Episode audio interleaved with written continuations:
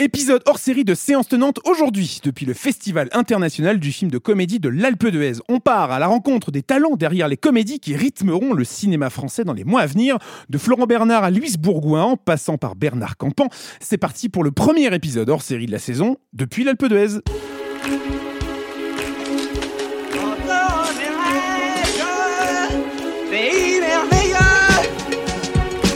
Bonjour à toutes, bonjour à tous et bienvenue dans Séance Tenante, le podcast des cinémas pâtés pour un épisode exceptionnel, que dis-je? Un véritable hors-série en quelque sorte, n'est-ce pas Gaël Exactement, hors série et hors piste. Et... Oh, merci.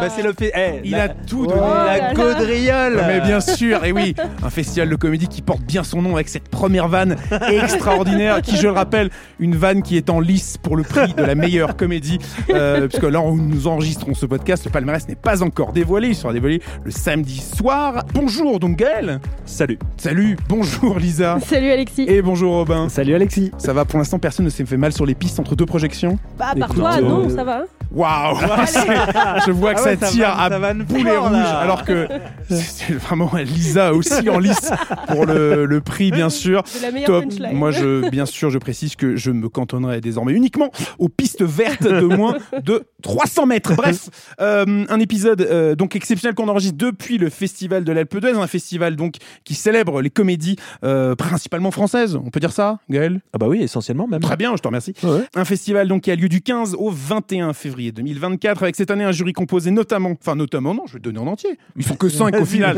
C'est pas un effort euh, herculéen que je m'apprête à voilà, entreprendre. Valérie Bonneton et Guillaume de Tancadec, un duo qu'on connaît très bien pour euh, la série Fait pas ci, fait pas ça notamment. Marie-Lou Berry et Aye Aydara ainsi que Finnegan Oldfield, des habitués du genre. On va recevoir dans cet épisode une dizaine d'invités au total. Ils vont se succéder, enfin ils vont se succéder, surtout nous qui allons partir à leur rencontre, euh, parce qu'on a enregistré sur plusieurs jours, hein, on va pas se mentir. Soyons On a bien bossé, on a bien bossé en tout Bah, cas. c'est- à qui le dites-vous, mon, mon capitaine? Bref, euh, on va partir cette semaine euh, dans cet épisode exceptionnel à la rencontre de l'équipe de les Leroy, de Bis Repetita, heureux gagnant. Et plus si affinité est tombé du camion. Euh, bref, cinq films sur lesquels donc on va partir à la rencontre de ces talents pour revenir justement sur les grands événements de ce festival, de cette 27e édition du festival de la comédie de l'Alpe d'Huez. Est-ce que est-ce que c'est un programme qui, qui, vous, qui vous plaît? Évidemment. Mais bien sûr. On y, on y était. Bah, on y est d'ailleurs, on y est Oui, toujours. oui, on On y est toujours. Non, non, mais on même. sait on même plus quel temps On y euh, était aux interviews donc. Bien ça sûr, nous on ça était. Oui, mais j'ai dit on va partir. En même temps, Ah, on y mais était oui, déjà. mais ouais, ouais. C'est, euh, parce qu'il y a des interviews qui sont déjà faites, d'autres non. C'est la magie du montage, messieurs dames. En tout cas, on va commencer euh, tout de suite en parlant de Nous les Leroy. C'est euh, une- un bijou de comédie réalisé par Florent Bernard qu'on va rencontrer euh, dans quelques instants. Mais on va revenir sur euh, chacun des films avant de, avant de lancer les différentes interviews. Nous les Leroy, c'est donc un film réalisé par Florent Bernard que vous connaissez peut-être du Floodcast. Un réalisateur scénariste qu'on avait déjà reçu dans Séance Tenante pour Jack Mimoun, euh, Le secret de Valverde, et qui est aussi le scénariste de Vermine, Vermine. récemment, euh, de Sébastien Vanitschek. C'est son premier long métrage en tant que metteur en scène. Il écrit également le scénario. Euh, Nous les Leroy, on l'a vu. Qu'est-ce qu'on en a pensé, Gaël? Euh, on a beaucoup aimé, comme la salle d'ailleurs. Écoute, Ouais, moi, Surtout je- qu'on on l'a rencontré, je me permets un petit Non, non, on l'a rencontré juste avant sur la TV line du festival. Il, était, il avait l'air un petit peu ouais, euh, stressé, anxieux, ouais. mais c'est normal. on imagine un premier film et, et le résultat est super. Le, le résultat est super. Il faut, il faut tout de suite dire que c'est une comédie, mais avec des accents euh, de drame, euh, que ça, que ça marche sur une, une ligne toujours, euh, toujours en équilibre en fait entre, entre ces deux genres. Quoi. On sait jamais. C'est l'histoire. Peut-être qu'il faut commencer par ça. C'est l'histoire d'un couple qui va se séparer. Charlotte Gainsbourg et José Garcia. Ils se séparent. Enfin, elle, elle a envie de partir, et lui décide. euh, José Garcia qui, joue euh, Christophe, Christophe Leroy, décide de, de, proposer à cette famille qui est en train de se déliter avec donc les deux adolescents, euh, de proposer à cette famille un dernier week-end pour, pour, pour essayer de recoller les morceaux. Et ce qui est très beau, c'est qu'il y y, a, plusieurs films dans le film. Il y a, il y a d'abord cette histoire d'amour euh, qui se délite et qu'on voit euh, progressivement euh, se voilà disparaître. Euh, il y a aussi, et moi c'est c'est ce qui m'a été, c'est ce qui m'a le plus touché en fait. Il y a un portrait de la France rurale, de la France. Ouais. Ça, ça- ça se passe à Dijon. Il y a, il y a un portrait de la France des parkings, Voilà. de la France des zones industrielles. Exactement. de- de- ouais. Et, et avec cette idée que ce type va essayer de, de- de retourner dans les lieux de son passé, du passé de son couple et de sa famille, euh, pour, pour montrer que, que, que la flamme peut être ravivée. Et, Et, et quand il se retrouve sur, sur ces parkings, comme tu parles, ou comme sur ces, euh, sur ces, euh, sur ces garages, dans ces garages, en fait, tout a disparu. Il n'y a plus rien. Et je trouve que cette idée d'une France périphérique qui disparaît progressivement, euh, un peu morose, un peu mélancolique, il y a- il y a- il y a, il en parle dans l'interview, il y, a, il y a- un côté euh, tandem, quoi, les, sûr, les- ouais. les films de Patrice Lecomte. Et je trouve que ça, c'est vraiment très, très réussi. Très, il a, c'est joliment capté, quoi. Mais c'est aussi une grande comédie. Mais c'est aussi une c'est grande parce que comédie, on, pardon. on le dit. Non, vrai. attends, mais Non, non, mais c'est mais vrai. tout ce que mais tu moi, j'ai été, j'ai été touché par mais ça. bien pour ça. sûr. Attends, tu vas mouchoir? Non. euh, Non, mais je, je- je te- te Et rejoins. par ailleurs, attends, excuse-moi, Oh Alexis, je te coupe. on Non, ne peut pas Non. en placer une. Non, mais c'était intéressant parce que je, c'était et c'est génial de voir ces films-là en public pour nous, en tout cas euh, journalistes, parce que on a pu constater à l'issue de la projection que les gens euh, riaient, applaudissaient, mais que derrière il y avait quand même, euh, t'entendais des petits Ouais, bien reniflements, des petits euh, raclements de gorge, et, et, et, et, et ça a touché vraiment le public, je pense. Et au-delà de ça, donc comme je Mais disais, c'est une c'est comédie. une grande comédie qui fait euh, énormément rire. Il y a une quantité de, il y a une galaxie de personnages qui est vraiment, euh, qui est parfaitement riche. On retrouve euh, tous les, tous les, les, les- dire les visages connus un petit peu de, de qui gravitent autour euh, de Florent Bernard. On pense à Adrien Méniel, son compère euh, euh, du Floodcast. On pense à Baptiste Le Caplin avec lequel il a écrit le nouveau spectacle donc de ce dernier sur scène, qui sont tous dans des dans des micro scènes. Super Jérôme Niel. Jérôme Niel évidemment. Super. Euh, qui est d'ailleurs dans Vermine, hein, c'est un petit monde. Mais et bref, il y a toute cette euh, culture YouTube de, qui, re- qui remonte aussi à l'époque de Golden Moustache, euh, de même un petit peu Studio Bagel pour euh, pour Jérôme Niel et, et- et c'est fantastique. Moi, ça fait euh, depuis que j'ai, j'allais dire depuis que j'ai découvert Internet. Alors, je n'ai pas découvert personnellement Internet, mais depuis que je, j'ai été, je suis rentré en contact avec euh, cet outil, ma foi, très utile. Euh, je- je- j'ai suivi euh, l'évolution et le travail de, de Florent Bernard, euh, Feu Flaubert, et j'ai toujours été ultra fan de, son humour et de justement de sa façon qu'il a de raconter des choses très tendres, très nostalgiques, mais en même temps avec beaucoup d'humour et avec des, super comédiens à chaque fois. Et là, ce qui est fantastique, je trouve, dans Nous les Leroy, c'est sa capacité à raconter cette histoire. euh, qui est, très belle dans le fond avec un super duo au milieu de ça, euh, celui interprété par euh, José Garcia et Charlotte Gainsbourg et deux ados qui sont fantastiques aussi. Mais avec ça, une quantité de scènes humoristiques et des, espèce de micro-sketch avec plein de justement de, visages qu'on reconnaît de, euh, de YouTube notamment. et je trouve que le cocktail marche extrêmement bien. Mais c'est un peu la, la force, pardon, c'est la force du road trip en fait. Aussi. Qui permet justement d'aller à la découverte des lieux et des Mais il y a un personnages. petit côté Astérix un peu de Oui, on c'est va rencontrer euh, des Un peu personnages le- euh, le tour de Gaulle. C'est. Est-ce que ça pas un peu son tour de Gaulle au Ah, final, totalement, bien sûr. Non, mais euh, pardon, du coup, je t'ai coupé Lisa, mais euh, ça me faisait penser à ce que tu disais, Alexis. Je rigole. vas-y, vas-y. Vas-y, continue, je t'en Non, supplie. mais c'est tout. Je voulais juste préciser le- le- l'aspect qui est une part importante du film, du road trip, et qui permet à la fois de faire avancer les personnages, parce que c'est tout l'intérêt du road trip, euh, tout en découvrant, d'une part, comme vous le disiez, cette France parking, euh, qui a un côté à la fois euh, qui, n'est pas forcément rêveur quand on l'évoque, mais grâce à la façon dont c'est montré dans le film et l'attachement qu'on a pour ces personnages qui ont vécu là, euh, ça en devient automatiquement attachant et touchant. Et à côté de ça, on a euh, les différents personnages dont tu parlais qui sont euh, à la fois hilarants et qui sont même improbables en fait. On a on a deux films en l'un et qui offrent des, petites bouffées de respiration je trouve. Derrière ce alors ce drame c'est peut-être un mot un peu un peu fort mais derrière les problématiques qui sont très humaines et très proches de la vie courante euh, entre le rire la tristesse et l'émotion Et juste, je, parlais des ados, je voudrais juste les nommer euh, Lily Aubry et Adrien Olmé. Gaël. Eh ben, c'est exactement sur ça que je voulais réagir. La, la- la- la grande force du film, on parlait, c'est la nostalgie, et c'est et c'est ce que disait Robin euh, qui, qui m'y a fait penser, c'est que euh, la France des parkings qui est jamais, euh, qui est jamais euh, triste ou, ou sordide, parce qu'elle est vue toujours, parce que le film est vu au fond à travers les yeux de ces ados. C'est eux qui vont euh, driver le récit. C'est à travers eux qu'on va voir ces deux adultes se déchirer. Et, et je trouve que par exemple, il y, a- il y a cette scène dans, dans- dans un concessionnaire euh, de, de bagnole à un Ouais. moment donné. Il y a des lampions partout, et puis après ils vont sur le parking Truc un du truc. la American Et- Graffiti presque. Ouais, euh, et- il y a euh. ce côté, euh, c'est flamboyant, quoi. Les, les bagarres beau, de quoi. rue ressemblent à des, des combats de titans, enfin. Mm. Et c'est parce que tu vois tout ça à travers les- le regard de ces ados qui, effectivement, sont super. Lisa. Euh, non, mais je pense que vous avez à peu près tout dit euh, Bravo, sur- Robin. sur le film. vu qu'on avait que de couper la parole. Non, non, non, on a tout dit.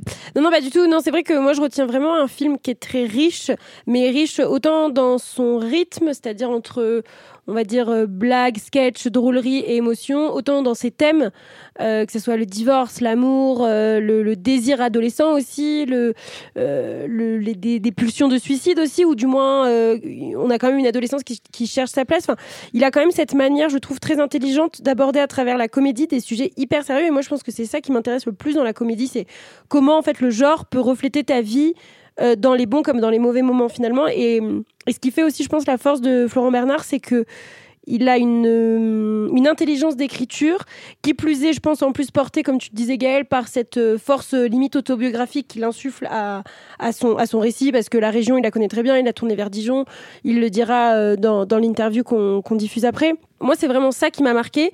Et aussi, euh, et encore une fois, les auditeurs vont le découvrir, c'est à quel point c'est aussi un réalisateur de référence. Tu citais tout à l'heure Patrice Lecomte, mais il nous cite aussi Judas Pato.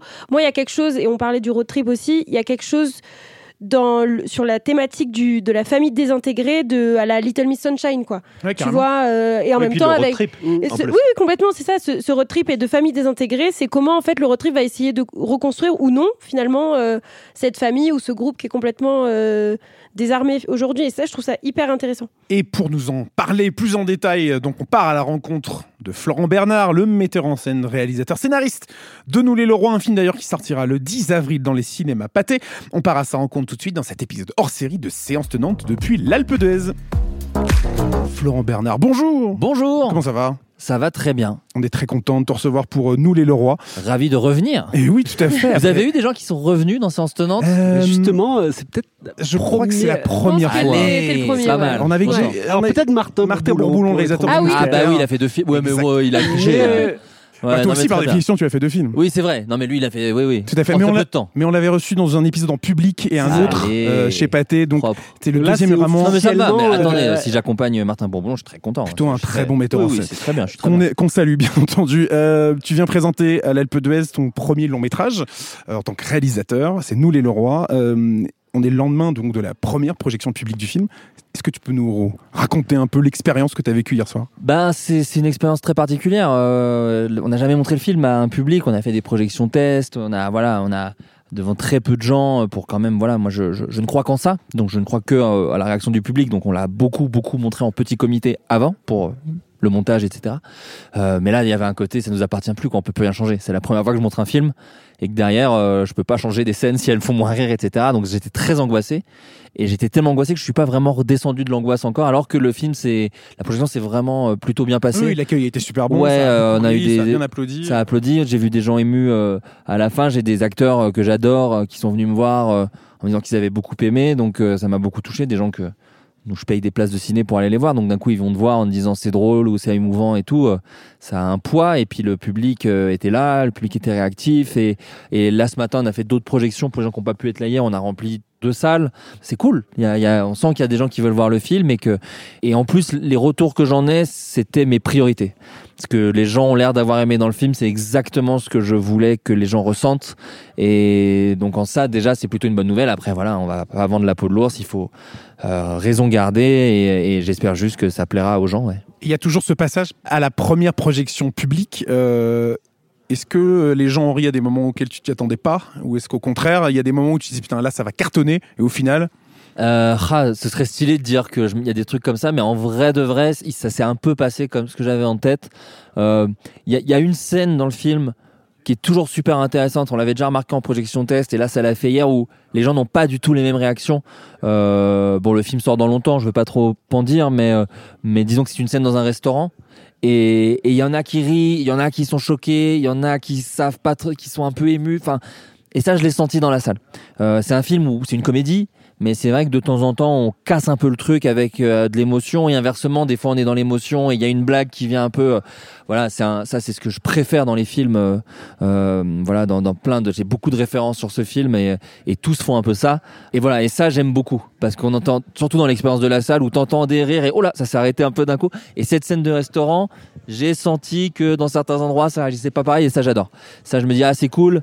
Surtout que c'est un film qui est voilà, je, je n'oserais jamais en parler de la qualité, j'en sais rien du tout, mais c'est un film, je peux dire qu'il est généreux en blagues, et, et ça c'est c'est cool du coup parce que ça rigole effectivement à des endroits différents, ça rigole plus parfois qu'à d'autres, mais euh, en tout cas s'il y avait une courbe de rire, euh, j'étais content parce que ça rigole un peu tout le temps. Donc ça, c'était quand même, euh, c'était quand même chouette. Et, justement, moi, je voulais revenir sur, euh, on va dire, le challenge de l'écriture et de la réalisation. On connaît ton travail en tant que scénariste. Là, c'est ton premier film en tant que réalisateur. Déjà, comment tu as, euh, on va dire, négocié un peu ce virage? Comment tu as abordé ces deux casquettes-là? Et justement, tu disais que c'était généreux en blagues. Comment on passe de cette écriture-là en tant que scénariste à cette mise en scène en tant que réalisateur de ces blagues-là, par exemple? Euh, on y pense dès l'écriture. Après, moi, c'est vrai que en- là, ces dernières années, j'ai surtout travaillé en tant que scénariste. Euh, je suis rentré, disons, dans le cinéma et la télévision par le métier de scénariste.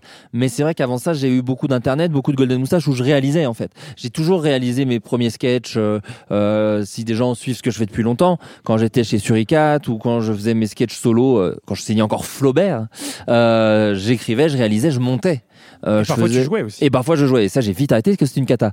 Mais, euh, mais voilà, j'avais déjà ces multicasquettes. En fait, cette génération de gens d'Internet, euh, elle a appris plusieurs métiers en un. C'est des gens euh, qui devaient monter, jouer. euh, des fois, euh, moi, j'ai appris After Effects, j'ai appris Photoshop parce qu'il fallait faire la vignette nous-mêmes. Enfin, c'est, c'est, c'est- on a appris tous les métiers en même temps.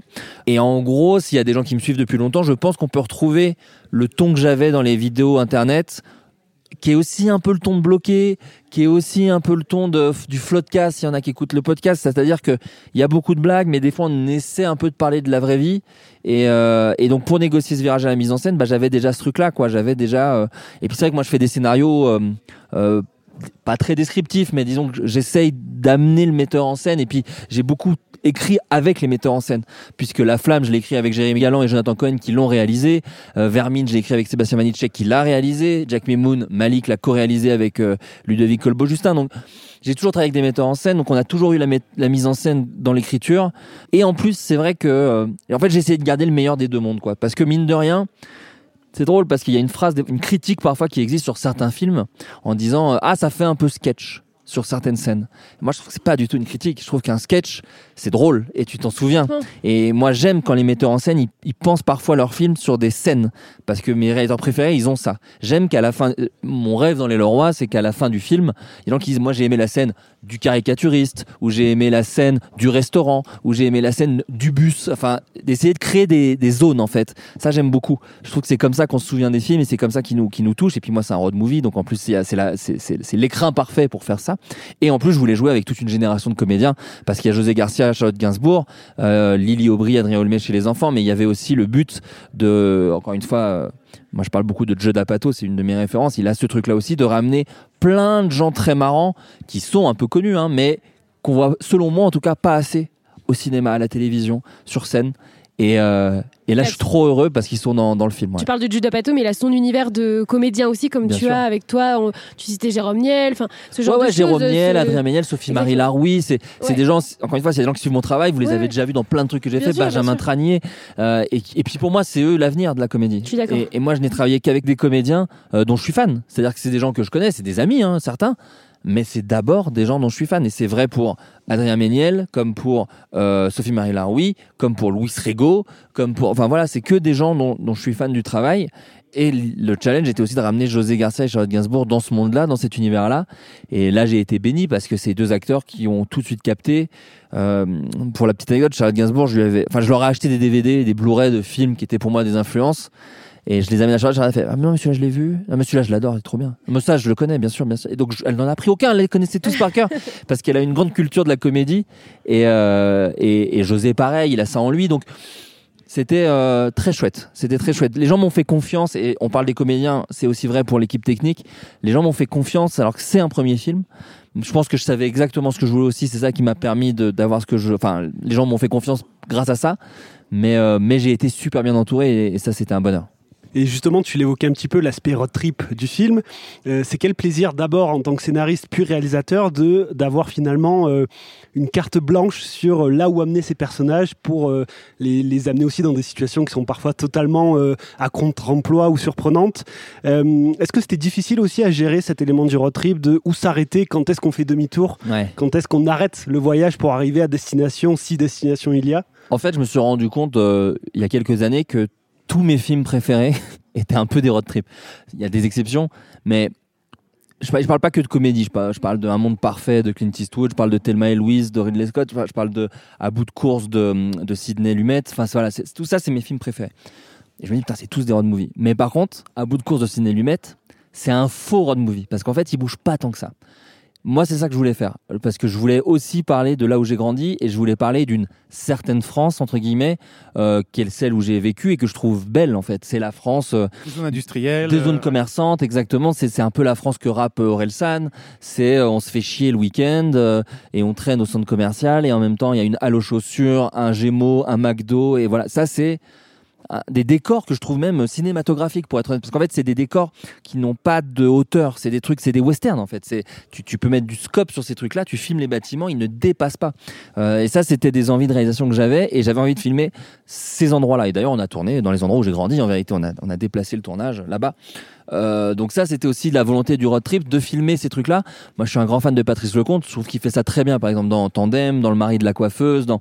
C'est des films euh, que j'adore et, c'est une France que parfois je retrouve un peu moins dans ce type de comédie très généreux en vanne et tout. Donc voilà, j'avais à cœur de, montrer ce truc-là. Et, et voilà, et effectivement, le road trip, a, mais même, j'irais même plus loin, le, road trip de, de famille qui doit se ressouder. C'est presque un genre en soi, en fait. Il y a beaucoup de films qui en parlent. Et moi, je voulais le faire avec euh, ma sensibilité de ce que j'ai vécu avec ma famille. C'est un film très personnel sur plein de points. Et ma vision de ce que peut être la famille, parce que souvent, ah, c'est dur de pas trop en dire, je veux pas spoiler le film, mais disons que je me retrouvais pas vraiment dans les films qui abordent le divorce. Il y avait des films super, des films qui, abordent les familles en crise, mais, mais je me retrouvais pas vraiment la mienne là-dedans. Donc j'ai essayé de garder le meilleur des deux mondes, à savoir euh, essayer d'être sensible et sincère dans ce que je pense moi, et des fois parfois un peu cruel. hein. Enfin, euh, j'ai essayé de pas ménager mes personnages. José euh, est un personnage attachant, mais qui a aussi des d'énormes défauts. Et en même temps, euh, bah voilà. euh, voilà, c'est ce que j'aime dans le cinéma, c'est la vie plus plus quoi. Donc j'ai essayé de faire ça en me disant, euh, bah, les scènes de comédie on y va, mais on essaie d'être le plus proche de, de nos personnages. De toute façon, tout est l'idée par les personnages dans tout ce que je fais, et, et j'essaie toujours de garder ça en tête. Et tu parles de tandem. euh, forcément, on a Gérard Jugnot, Jean Rochefort en tête. Ce duo incroyable. Euh, Il y a un duo fou au milieu de de ce Nous les Leroy. Forcément, il est accompagné d'un duo de jeunes comédiens extraordinaires qu'on découvre, euh, j'allais dire pour la première fois à l'écran. C'est leur premier film à tous les deux. Ouais, ouais, Formidable. Il y a aussi José Garcia, Charlotte Gainsbourg. Quel euh, plaisir de cinéma c'était de, de travailler avec eux et de constituer aussi ce duo, tout simplement. Bah, c'est une chance incroyable pour un premier film. Euh, Charlotte Gainsbourg, elle a jamais fait de premier film à part ceux celui d'Yvan Attal. Ma femme est une actrice, mais elle a jamais joué dans un premier film. Euh, quand je vais la chercher, ça fait très longtemps qu'elle a pas fait de comédie. Elle a eu le Danny Boone entre temps, mais quand je vais la chercher, c'est depuis quasiment prête-moi ta main, quoi. Euh, Samba, mais Samba, elle a un personnage euh, triste plutôt. Alors que pour moi, c'est Charlotte Gainsbourg quand je la découvre jeune. C'est d'abord une actrice de comédie parce que c'est Prête-moi ta main, parce que c'est la bûche, euh, parce que c'est même Merci la vie. Elle est trop marrante dans Merci la vie de Bertrand Blier et, et elle a joué sous les. Enfin voilà, je vous cite des films. On est quand même chez des chez des auteurs. Euh, les plus grands auteurs de la comédie française, quoi. Blier, Thompson, euh, Toledo Nakache, Chabat, Lartigot, enfin bon. Bernard maintenant. Euh, hein Et maintenant, euh, Ouais, ouais, ouais, ah, du coup. Et donc moi j'avais à cœur ça. Et ce qui a été formidable avec Charlotte, c'est qu'elle m'a beaucoup accompagné.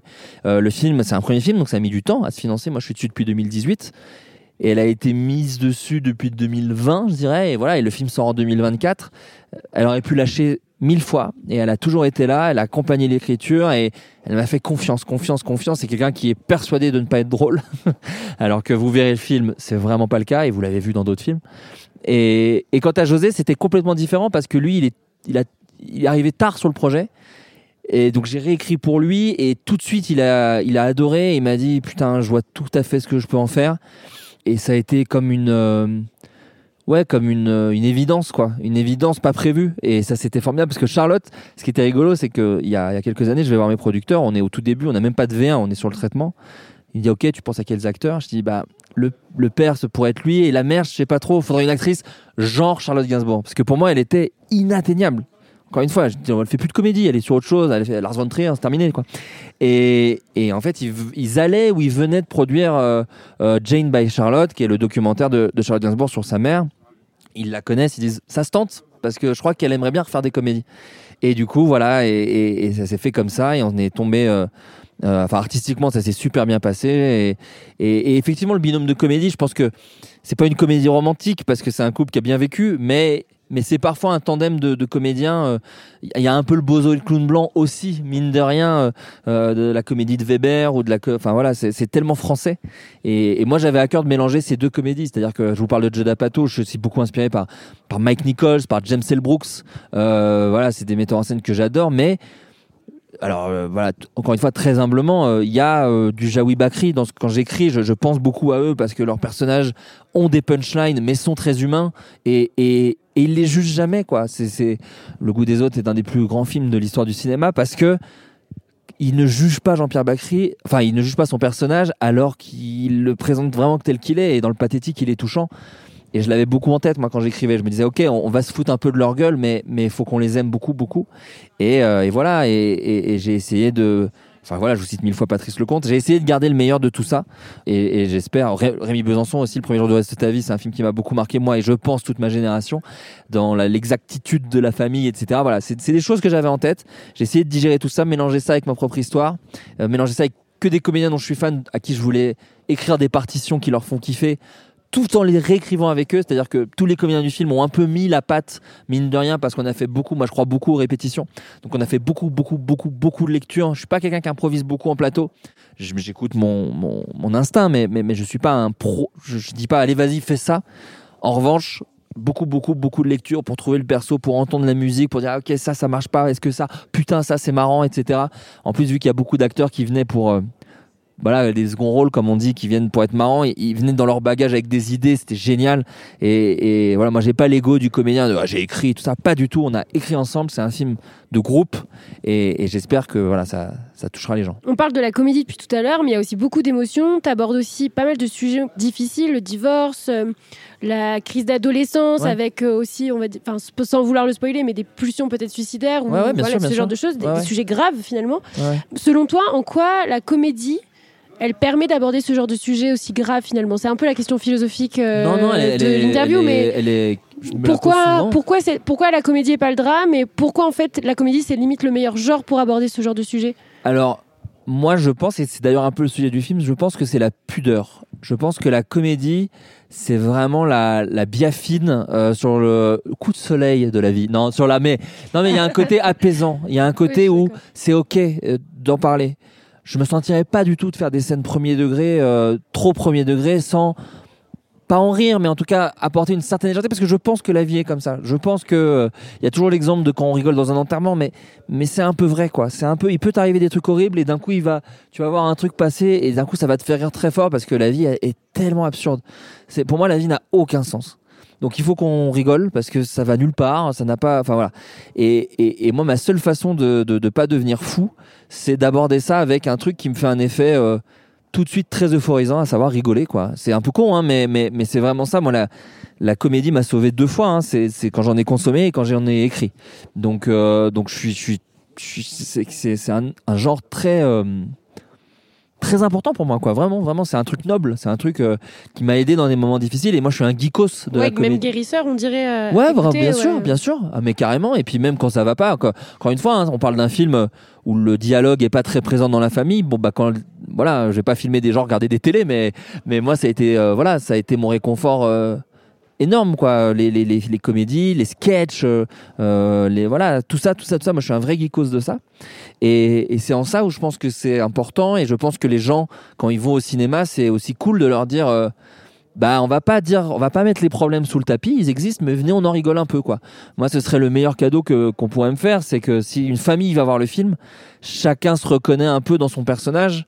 Et, et j'ai reçu d'ailleurs hier des messages très touchants. J'ai un spectateur qui est venu me voir un mec de 50 piges qui me dit ah bah à la fin du film j'ai quand même euh, envoyé un message à mes enfants pour leur dire que je les aimais. Ça m'a beaucoup ému parce que j'ai dit putain un film n'a pas de je crois pas qu'un film ait un message ou un but autre que vous faire kiffer pendant 1h40 mais si ça ça, ça, ça arrive en plus euh, c'est un bonus dingue quoi. Et alors, il y a une petite scène pour moi très précise que je trouve vraiment euh, euh, fabuleuse, c'est l'introduction. Ouais Euh, on a ce jeu, tu parlais tout à l'heure de l'attachement qu'on a pour les personnages très vite, Ouais. euh, au-delà de bah, parfois leurs défauts, de leur tempérament et de ce qu'ils traversent. Mais je trouve cette introduction qui est euh, à la fois intelligente, sobre et qui joue avec finalement quelque chose qu'on voit rarement aussi au cinéma, cette idée-là, elle permet justement cet attachement très rapide pour les personnages et pour ce qu'ils vont vivre ensuite. C'était quoi un peu cette idée En fait, de résumer un peu une vie presque. Ouais, en fait, c'est venu d'un truc très vite où on s'est dit merde, on commence le film par un divorce. Comment on peut s'attacher à ces gens en disant tout de suite que ça va pas? Ça, c'était ça le vrai euh, défi.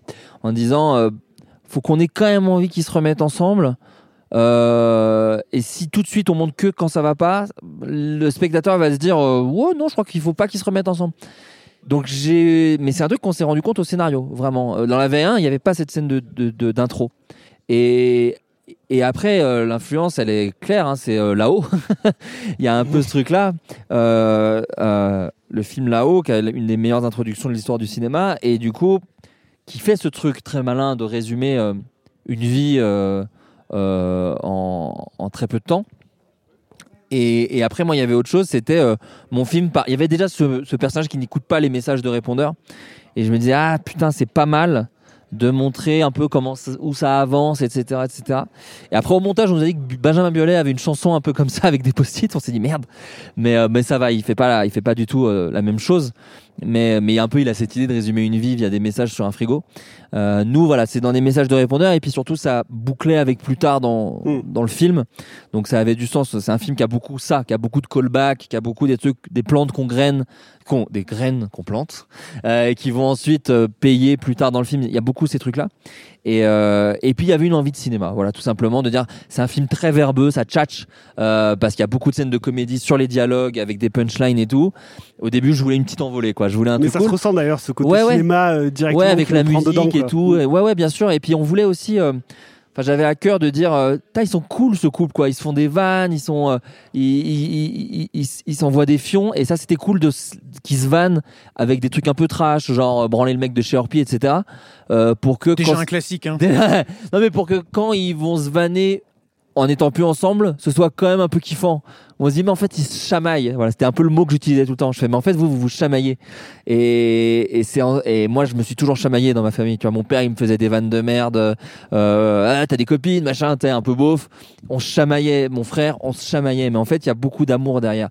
Donc euh, ça c'était important que, ce soit présent dans, dans le film. Et ça c'est aussi le travail de mon de mon directeur de la photographie Julien Hirsch euh, qui est un mec formidable et qui m'a accompagné et qui, qui utilise une caméra qui s'appelle la Stab One, qui est une caméra super parce que c'est beaucoup moins lourd qu'un Steadicam et ça permet quand même de mettre du mouvement, des trucs et, et, et je lui disais tout le temps mes, mes plans Spielberg. Alors je vous rassure les auditeurs, c'est très loin d'un Spielberg ce film.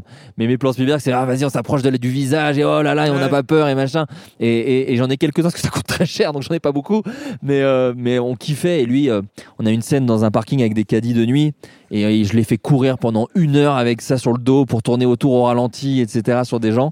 Et, euh, et il m'a suivi à fond et, et c'était trop cool. Quoi. Le rendu, il est MPEG. Ah, bah, ça fait Donc, euh, ça, plaisir. ça- Il y a un peu de néon, on aime bien ça.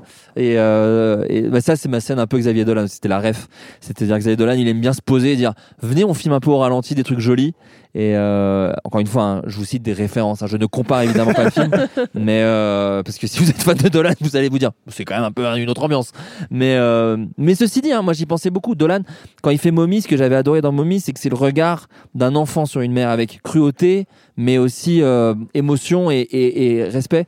Et, j'avais vraiment la même chose en tête. Je voulais écrire les parents comme moi j'ai vu mes parents quand j'avais l'âge des, personnages des adolescents. Et j'ai essayé de garder ça en tête. Entre temps, je suis devenu papa et tout, mais j'ai essayé de garder ça en tête pendant tout le film sur la direction de José et Charlotte, de dire vous êtes un peu vus du point de vue des ados pour que tous les gens qui voient le film, ils, se retrouvent, mais ils voient aussi un peu leurs parents. Voilà, c'était important. Et en deux mots pour terminer, on, on parlait de l'expérience de, de montrer le film pour la première fois à l'Alpe d'Huez, première projection publique. T'es venu le présenter avec Adrien, avec Baptiste. Ouais, ouais, ouais. Juste quel kiff? Ouais, c'était cool. En plus. C'est les deux personnes avec qui euh, j'ai le plus travaillé ces dernières années. Adrien, ça fait maintenant 10 ans. Euh, euh, Baptiste, on a fait son spectacle, on a fait le programme court, donc c'était cool de venir avec eux. C'était important de venir avec les ados aussi. Lily et Adrien, je les appelle les ados, ils sont complètement majeurs, ils ont vraiment 18 piges, mais bon, euh, voilà, j'ai l'impression d'être leur grand frère. Donc euh, voilà, c'était important de venir avec eux. On aurait adoré hein, ramener José et Charlotte, mais ils étaient malheureusement, enfin, une, un au théâtre et une en tournage à New York, excusez-moi. Euh, donc c'était pas possible. Mais, mais ouais, c'était cool de les ramener eux deux. Bon, j'aurais adoré ramener tout le monde, moi, parce que c'est vraiment un film de bande. Il y a aussi Lies Salem que, que j'adore dans le film et, et, j'ai hâte d'ailleurs de faire une grosse avant-première avec toute l'équipe parce que pour moi, euh, Ouais, ça a vraiment été. On parle, c'est un peu cliché hein, ce que je dis, mais on parle de la famille. J'ai un peu vécu le tournage comme ça aussi, parce qu'on tournait là où j'ai grandi, avec des gens 24 heures sur 24 et qui jouaient des scènes pas loin de ce que j'ai vécu. C'était très schizophrénique, mais euh, mais voilà, donc ça c'était euh, c'était trop bien et et j'ai hâte que les gens, euh, parce que des auditeurs vont pas le voir tout de suite sur le 10 avril, j'ai hâte que les gens euh, le voient. Florent, merci beaucoup. Mais merci à vous. Merci beaucoup. D'être venu. vous parler. Je suis désolé, mais c'est très Non, cool. Merci. super. Super, merci, Merci. beaucoup d'être venu Merci nous parler de. Nous les Leroy. Ça sort le 10 avril au cinéma. Et puis au plaisir pour s'en reparler un peu plus longuement Ah bah avec grand plaisir. de Toujours un plaisir de venir chez Séance Tenante. Je vous entends à chaque fois que je, dès que je vais voir un film, j'ai ta voix, j'ai ta voix qui résonne dans la salle et je suis ravi. C'est très angoissant, mais merci beaucoup. Merci beaucoup. Très bonne journée, merci. Deuxième film mis à l'honneur dans cet épisode euh, exceptionnel du podcast, c'est Bis Repetita, un film réalisé par Émilie Noblet avec Louise Bourgoin, Xavier Lacaille et Noémie Lovski que l'on va rencontrer justement dans quelques instants. Bis Repetita, de quoi ça parle? Qui veut se lancer? Robin, Lisa, Lisa Allez, c'est moi. Bis Repetita, en gros, c'est l'histoire euh, de Delphine, qui est une euh, prof de latin euh, complètement désabusée, qui a fait un pari un peu étrange et surprenant avec ses élèves. C'est, en gros, vous me fichez la paix et moi, en échange, je vous mets, je vous mets 19. Sauf qu'en fait, en truquant ces notes-là, elle va être sélectionnée un peu contre son gré et à la surprise générale pour participer à un concours de latin européen. Parce qu'elle a la meilleure moyenne de Parce France. qu'elle a la meilleure moyenne de France en ayant mis 19 Un à tout le monde. mondial. Au mondial, ouais, peut-être, effectivement, à Naples. Et en gros, sa classe, euh, donc, qui compte que 5 élèves, est envoyée à Naples pour concourir. Sauf qu'évidemment, comme elle ne leur a pas fait cours, ils ne savent pas parler un seul mot de latin. Et comble euh, du cauchemar, euh, elle est euh, accompagnée du neveu de la proviseur, qui est un universitaire hyper maladroit, qui est joué par Xavier Lacaille, qu'on connaît de la série Parlement Et on va et qui est, qui est incroyable dedans aussi. Et du coup, voilà, c'est comment en fait cette professeure va essayer de s'en sortir au concours tout en essayant de tricher, de mentir à tout le monde. Et c'est très drôle. Sachant que, petite précision, le concours, c'est pas juste euh, quatre élèves qui se retrouvent dans une salle, c'est l'équivalent de la Coupe du Monde, la finale de la Coupe du Monde de Oui, c'est foot. c'est la coupe de feu dans Non, mais- il y, a- a un euh, truc, il y a une, une envergure, ils sont tous à fond, ils sont déguisés, il y a des drapeaux de partout, c'est Ils sont tous à fond c'est la, latin. c'est la quoi. folie, quoi. Et c'est c'est ça qui est marrant, en fait, c'est de rendre le latin euh, Glamour, quoi, même. glamour et, et, et- et ultra vecteur- populaire. Ouais, et vecteur d'autant d'enjeux. en c'est ça, oui. Ouais, a- Exactement. Et, et pour, euh, pour porter ce film, il y a donc Louise Bourgoin qu'on connaît très bien, il y a Xavier Lacaille qui est euh, un nouveau visage du cinéma, qu'on connaît beaucoup de Parlement, Ouais. une série fantastique euh, dispo sur euh, France.tv, si je dis pas de bêtises, euh, qu'on a sa saison 3, une saison 4 arrive bientôt, euh, euh, une série géniale qu'on ne peut que vous conseiller. euh, et d'ailleurs, Parlement, qui est donc une série réalisée notamment par Émilie Noblet, qui est donc la réalisatrice de Bis Repetita.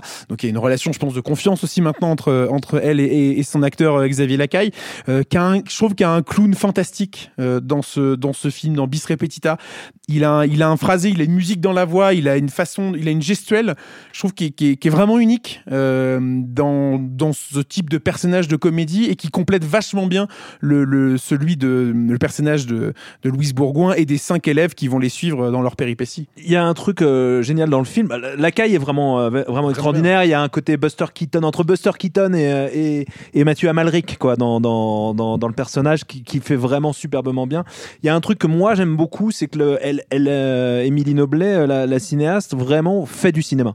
C'est-à-dire Ouais, qu'elle va chercher, euh, elle va chercher des genres différents. Elle, elle passe d'une d'une d'une séquence euh, qu'on dirait tirée des beaux gosses à euh, un pur truc de slapstick, notamment avec des idées, euh, le, le micro euh, dans, je, je- je dis rien, mais le, le micro dans pendant une euh, une euh, Une sortie scolaire. une sortie ouais. scolaire à Pompéi, c'est- une idée géniale. Euh, Il y a euh, il y a il y a des scènes vraiment très très très belles dans, dans Naples de nuit, euh, une espèce d'errance de, de- de- du personnage de Louise Bourgoin qui est, qui est très jolie parce que en fait le film et, et ce que disait euh, ce que disait Lisa tout à l'heure est très juste, c'est-à-dire que euh, on se rend compte quand même euh, pendant à, à ce festival que D'abord, il se passe un truc avec la nouvelle génération, je trouve. euh, de- tu parlais des youtubeurs tout à l'heure. euh, je pense que euh, sont en train de, frapper à la porte et, et d'arriver euh, sur le marché du cinéma euh, français de manière massive et très intéressante. Et ça se traduit non seulement par des nouveaux acteurs, des nouveaux visages, des, nouveaux, des nouvelles typologies d'écriture, mais aussi, je trouve, par le fait d'embrasser des, des, des problématiques de, société sans faire des pinces sans faire des, des trucs chiants, mais vraiment de la comédie drôle en plus, mais de manière assez intelligente, assez fine, quoi. Et ce qui est génial, c'est tu parlais justement de cette arrivée des nouveaux talents euh, qui arrivent sur la scène de l'Alpe d'Huez en Ouais. compétition et qui arrivent aussi euh, de manière générale dans le cinéma français. C'est que euh, dans le cas de Bis Repetita avec sa réalisatrice, comme dans le cas de Nous les Leroy, le film précédent, on est sur deux metteurs en scène qui font là leur premier film. Euh, Il y a quand même, c'est fou de se dire que des, des- des premiers films comme Bis Repetita et Nous, les Leroy sont des, des premières œuvres. Alors Ah après, avant, bien sûr, il y a beaucoup de travail, de courts métrages, de vidéos YouTube et j'en passe De série. mais de sé- et de séries euh, notamment pour euh, euh, pour euh, la réalisatrice Émilie Noblet mais il y a ce truc de se dire putain c'est fou de voir que la première œuvre sur grand Ouais. écran c'est des films aussi très réussis drôles ouais. touchants et il y a du cinéma dedans T'as raison. Ça, et ça je trouve ça vraiment fantastique et pour nous parler plus en détail de Bis Repetita, on est allé à la rencontre donc de son équipe, Louise Bourgoin, Xavier Lacaille et Noémie Lovski, euh, sans sa réalisatrice d'ailleurs qui n'était pas là lors de l'interview, puisque Émilie Noblet euh, est actuellement en train de réaliser la nouvelle série Zorro portée par Jean Dujardin. Est-ce qu'on n'a pas hâte de voir ça aussi On petit a peu, très oui. hâte On a très très hâte. Don Diego de la Vega, bien entendu. Bref, l'interview avec l'équipe de Bis Repetita, qui, je le rappelle, sortira euh, dans les cinématés le 20 mars 2024. C'est tout de suite dans Séance Tenante. Bonjour à vous trois. Bonjour. Merci d'être avec nous pour parler de Bis Repetita aujourd'hui. Tout simplement une première question pour savoir comment vous êtes arrivé sur ce projet. Xavier, je crois que vous connaissez bien la réalisatrice, pour avoir Oui. travaillé avec elle sur euh, l'excellente série Parlement, d'ailleurs. On vous remercie pour ce retour. On adore, euh, on adore ces, ces retours. Moi, je la connaissais déjà, mais euh, je- elle connaissait également Noémie, avec qui elle avait déjà travaillé sur. euh, Loulou. Ah, sur Loulou Oui, et moi j'avais aussi travaillé sur Loulou, j'avais coécrit Loulou. Euh, ah oui, c'est vrai, c'est génial, j'avais coécrit. euh, euh, non, mais oui, parce que j'ai pas écrit l'épisode de, Noémie, moi. Mais euh, effectivement, on avait coécrit Loulou, elle avait réalisé et Noémie jouait. Yes. Et euh, Louise? Moi, je la connaissais pas du tout. Je connaissais pas euh, Xavier non plus. J'avais pas vu la série Parlement, mais je connaissais évidemment, comme tout le monde, très bien Noémie.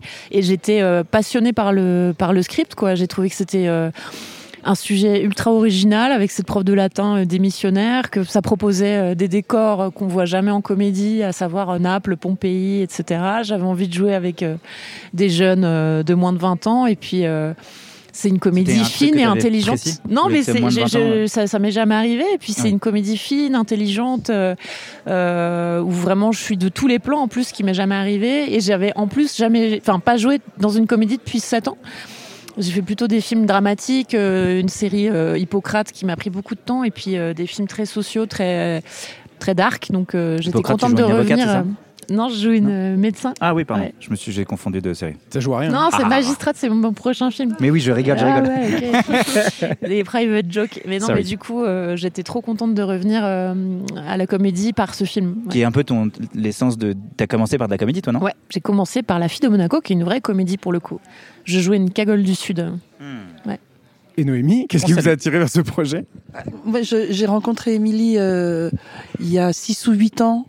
Euh, elle m'avait écrit une lettre euh, qui m'a donné très envie de la rencontrer. On a bu un, verre ensemble. J'ai adoré la rencontre. Je l'ai trouvée très, très fine, très intelligente, très timide, très humble. Et, je sentais une grande force en elle. Voilà, et ça m'a donné. à l'époque, je savais même pas ce que c'était qu'une série web. Elle, elle me proposait de tourner un, un petit truc, quoi. Un jour ou deux jours, je sais plus, dans cette mini-série Loulou. Et voilà, je l'ai vu travailler. J'ai vraiment énormément aimé sa façon de travailler. Et puis, ben, six ou huit ans après, elle, est, elle, elle, elle m'a demandé euh, si je voulais bien jouer dans Bis Repetita. J'ai adoré le scénario. J'en revenais pas, quoi, d'un scénario comme ça. J'ai jamais lu un scénario pareil. C'est brillant, c'est, c'est tellement particulier, on s'y attend pas du tout, quoi. C'est une histoire de, de qui, qui, qui allie à la fois euh, le- le- le- les questions amoureuses, les questions de désir, les, et puis le, la scolarité, le, le, le métier de prof, le latin. Enfin, quand même, un film qui Ça est. fait beaucoup quand même. hein. Waouh. Oui, Ça fait beaucoup d'infos Je l'aurais pas financé ce film, mais bon. qui est ouais. Ah, bah si, moi, oui, tout de Oui, suite. oui. Ouais. Et, Oui, c'est- mais bon. et Céline Dion en latin.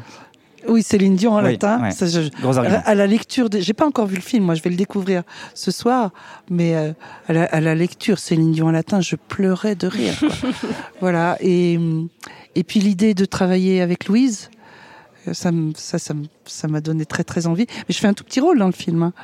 Et puis, euh, et puis j'étais super contente de rencontrer Xavier et de travailler avec lui. ouais, moi, moi surtout moi. J'étais complètement euh, impressionné. Et, euh, et Noémie, vous mentionnez justement le thème de la scolarité. Moi, il y a quelque chose qui m'intéresse dans, dans le décor du film, dans le cadre, pas forcément Naples, mais euh, le fait qu'en fait, on se retrouve avec une classe, un environnement scolaire. Qu'est-ce qui fait que ce genre de, on va dire, d'institution sérieuse est parfait en fait pour la comédie? Cette question de contraste, en fait, est-ce que c'était important pour vous justement de Ouais, qu'il y ait ce contraste entre qu'est-ce que représente l'école et la scolarité aujourd'hui, des professeurs finalement, et en fait on va les injecter dans un truc euh, hyper comique et hyper rythmé aussi quoi. Bah, D'abord, il y a peu de comédies sur les profs. On, on connaît tous euh, le film Prof, mais ils sont tous assez euh, quand même euh, dédiés au travail et, euh, et bons profs finalement, même s'ils ont des élèves insupportables. Là, euh, c'est c'est assez inédit de voir comme ça une prof qui en a plus rien à faire, quoi. Mais vraiment.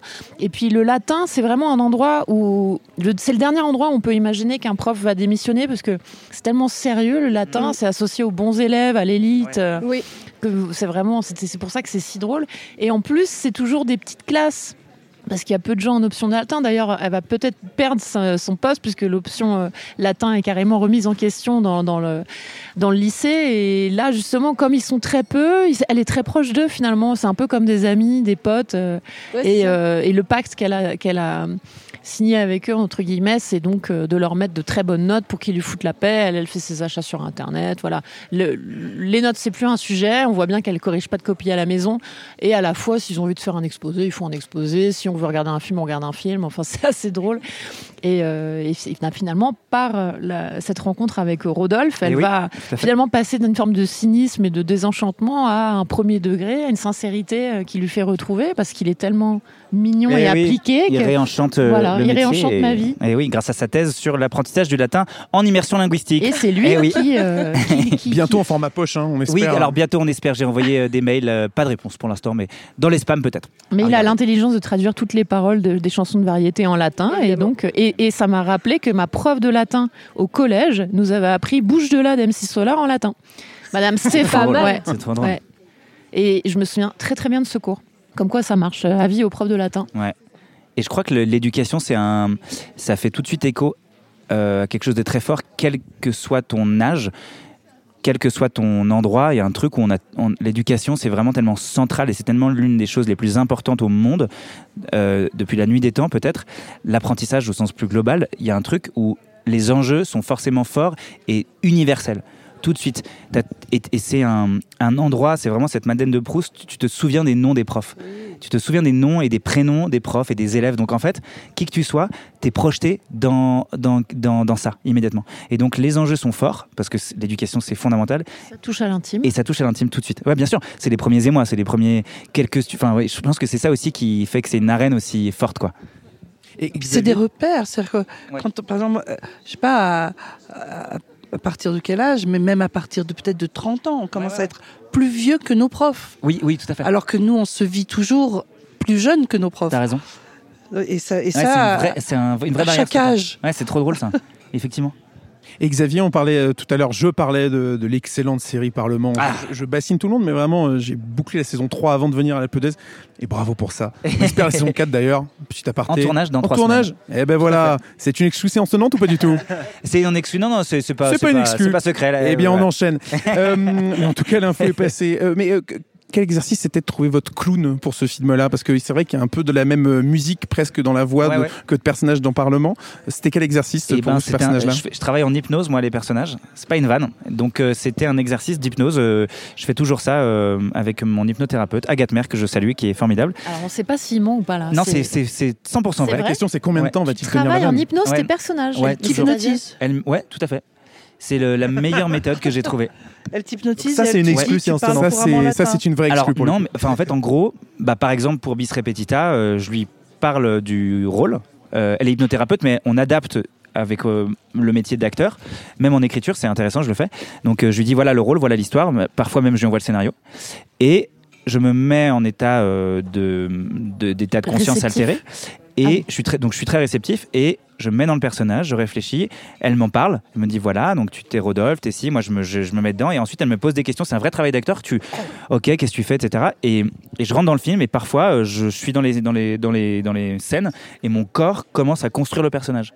Et le plus fou, ça c'était pour Parlement, c'est que je me suis mis. Alors, l'état de, de conscience euh, en hypnose peut aller très loin.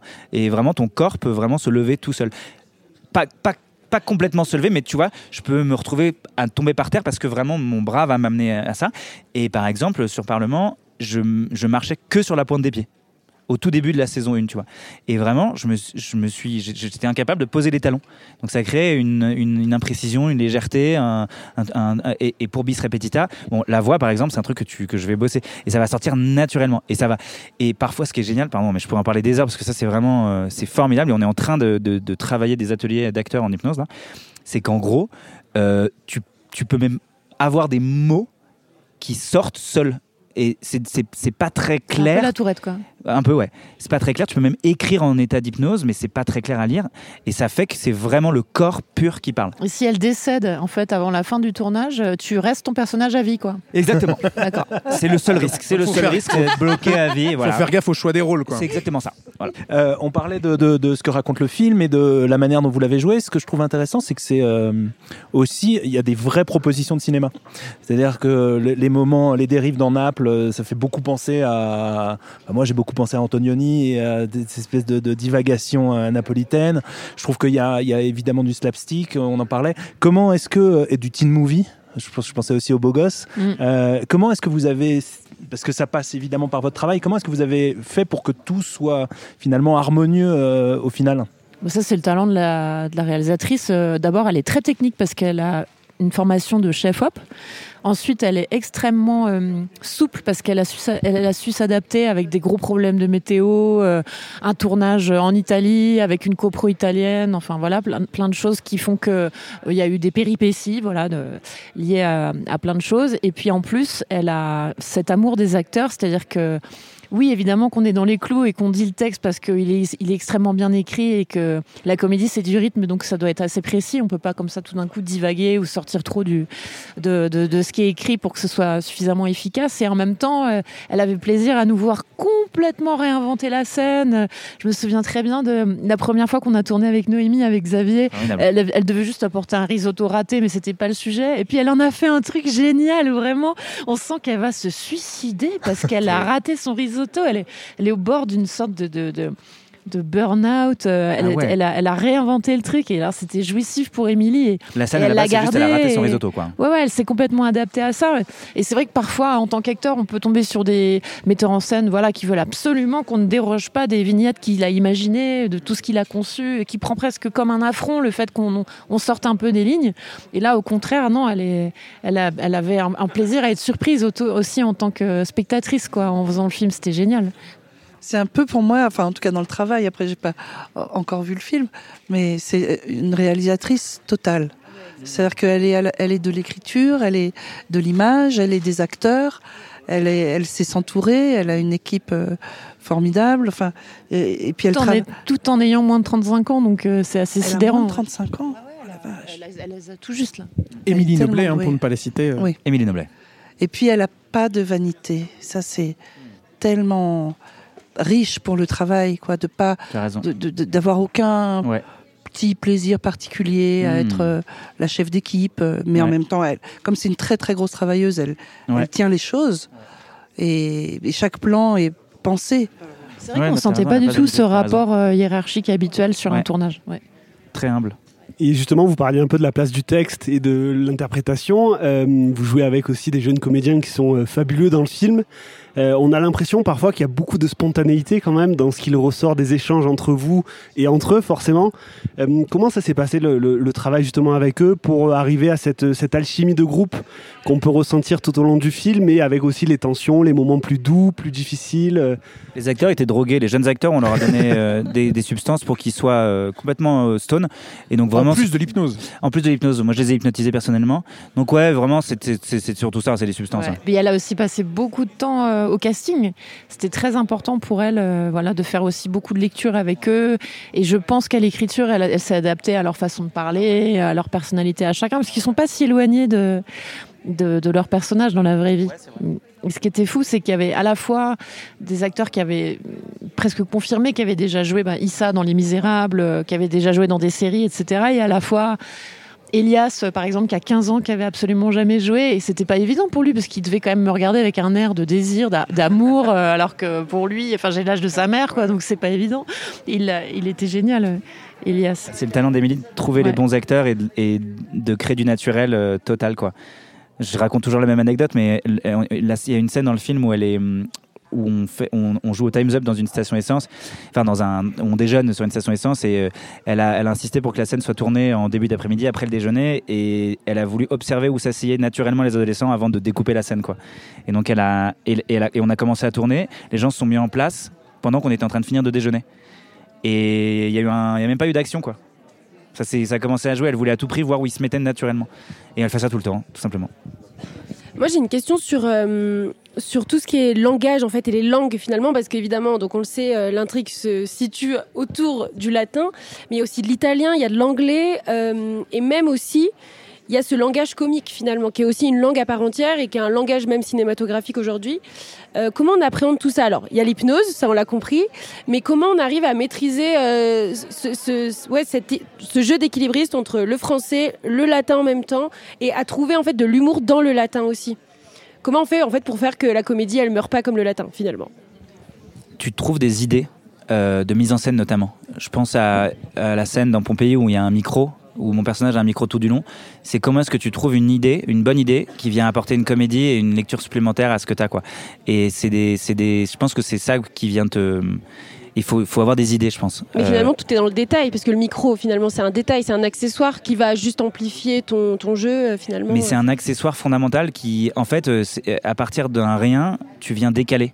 C'est vraiment, euh, c'est c'est tout petit, hein, mais si, si par exemple dans une scène d'un personnage, par exemple pendant l'interview, moi je suis assis entre deux fesses comme ça, tout le long je vais être en galère et ça va, ça va être un- une source de conflit. Pardon, excusez-moi. Et en fait juste ça, c'est une idée toute simple et c'est souvent les idées toutes simples de comédie qui sont les plus mémorables quoi. Et, et comment vous les avez trouvées justement ces idées euh, Est-ce que c'était à l'écriture ou est-ce que ChatGPT. si... ChatGPT, on a une, on a une liste d'idées euh, que ChatGPT nous fournit en amont du tournage et Bah, on les pioche. T'as bien raison. Non, mais comment, comment on les trouve? Est-ce que c'est déjà à l'écriture? Est-ce que c'est des discussions justement avec la réalisatrice? Est-ce que c'est de l'impro total Au bout de la 40e prise euh, vient l'idée euh, on a fait jeu? pas mal de lectures. euh, enfin, on en a fait deux, trois où on a, Ouais. on a trouvé plein de choses au jeu déjà Oui, tous les ouais, deux. On a un peu amont. poussé les curseurs et elle a rajouté au scénario déjà. Et puis, bah, tu- on parle de la scène avec Noémie, mais bah, c'était pas du tout prévu qu'elle qu'elle soit dans cet état d'in- d'intensité totale et de drame. On parle d'une des toutes premières scènes du film. oui, ouais. On mange du risotto. En fait, ça, c'est con, mais la Tout scène, elle est, elle est assez simple. En fait, l'enjeu est assez simple. Euh, c'est expositionnel. C'est on va, elle, elle annonce qu'on va partir, et, et- et l'enjeu de comédie, en fait, il était censé se jouer sur le fait que, voilà. Et sauf qu'en fait, grâce à cette idée, tu crées une lecture. Non seulement tu crées une lecture de la scène qui est différente, qui est plus intense, qui est plus drôle, et en plus tu crées une backstory entre la tante et le neveu. Et en fait, c'est, c'est, je sais pas si c'est une impro ou si tu avais réfléchi à ça en amont, mais Non, j'avais pas réfléchi. non, rien. Voilà. Bon, c'est une intuition, quoi. Du coup, euh, c'est aussi ça qui, qui, et c'est ce qu'on attend, je pense, sur un plateau, quoi. C'est une, c'est une intuition, mais qui est, qui est induite par le regard d'Émilie sur nous. Enfin, ça, oui, c'est-à-dire qu'à la fois, moi, je me répète un peu, mais à la fois, on sent que chaque plan est pensé comme un plan. C'est pas, c'est pas. Hop, on, on tourne et on attrape ce qu'on peut. C'est, c'est vraiment pensé. Et en même temps, il y a ce regard sur les, les comédiens qui, qui à la fois nous tient, nous porte et, et nous permet d'être très libres. Donc quand elle a dit qu'on pouvait improviser, bah, ouf. Bah, C'est quoi le sens de la première scène? Ce grand, euh, ce, ralenti sur euh, Louis Armstrong euh, avec ce prof qui, euh, qui a, qui a l'air d'être génial et qui apprend les maths à ses élèves super assidus. C'est quoi? Ça veut dire que c'est un fantasme? Ça veut dire que c'est. euh, Est-ce que ça existe vraiment dans la classe d'à côté ou pas? Voilà. Euh, bon, pour moi, c'est un peu une sorte de fantasme parce que là, il se serre carrément dans les bras. Bravo, t'as réussi ton équation. Ouais. Carrée de Ouais, trois. C'est hyper drôle. C'est, c'est- je pense que c'est la, la vie rêvée d'un prof. Enfin, je sais pas. C'est Je me le, dis fantasme d'un prof de base. Ouais, c'est ouais complètement. Et je me dis que, t'aimes- j'aime que, que parfois les films aiment boucler euh, euh, euh, la scène d'entrée et la scène de fin. Et ce que je trouve chouette, c'est que ça crée un faux suspense sur euh, ah génial, je vais avoir un beau happy end et en fait ce qui n'arrive pas vraiment comme ça. Donc il y a une double ironie à la fois de ah évidemment que ça marche pas comme ça, mais attends, mais est-ce qu'on est en train de me faire un flash forward quasiment? Et en fait non. Bah, moi c'est ce que je me suis raconté. Et forcément, on l'a un petit peu évoqué, mais le latin a évidemment une place importante dans le film. Euh, c'est peut-être une question un peu basique, mais c'était quoi votre approche du latin justement? Est-ce que c'était une découverte, euh, peut-être un peu surprise de la langue euh, avec euh, ce qu'elle a de plus riche dedans, ou euh, quelque chose que vous connaissiez déjà un petit peu et que vous avez pu vous réapproprier au, au long du film? La question est basique. Hein. Wow. Pour moi, c'était euh, le prix à payer pour être dans une bonne classe selon mes parents, qui étaient tous les deux profs. Ça et l'allemand. Donc c'était euh, pas du tout un choix de faire du latin. Ouais, philo Deux et français, ouais. Ouais.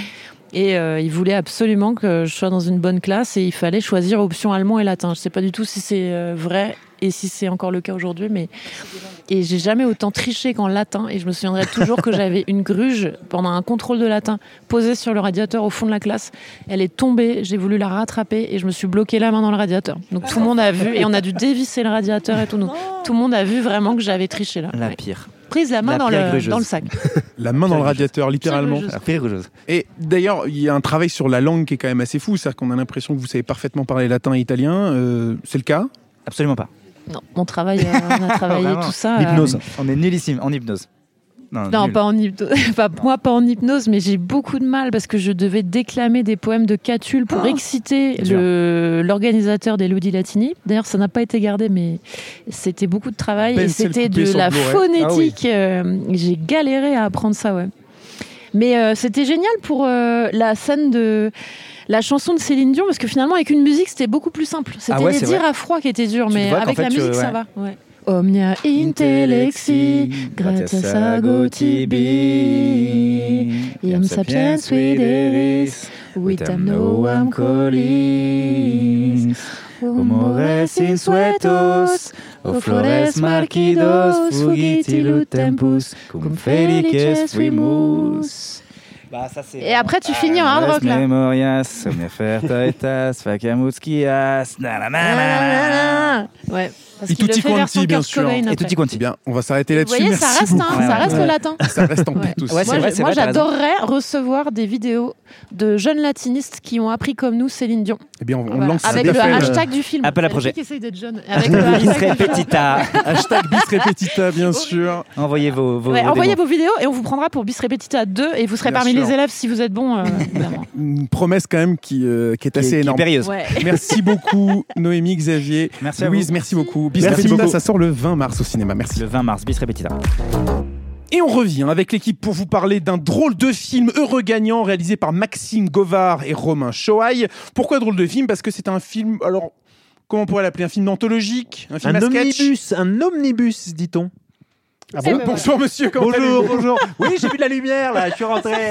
Qu'est-ce que c'est que ça ce on, micro, là vous, on vous demande pas juste de donner des Pardon, mots pardon, un peu au pardon. hasard. Omnibus. Tu appelles ça omnibus Oui, oui, on appelle ça un Mais omnibus. est-ce que tu peux nous raconter un petit peu Un Alors qu'est-ce que c'est un, omnibus Un film chapeau même parfois. Alors non, l'omnibus c'est euh, des- des- un film à sketch, mais qui a pour trame euh, un thème, une thématique en fait qui va relier toutes les histoires.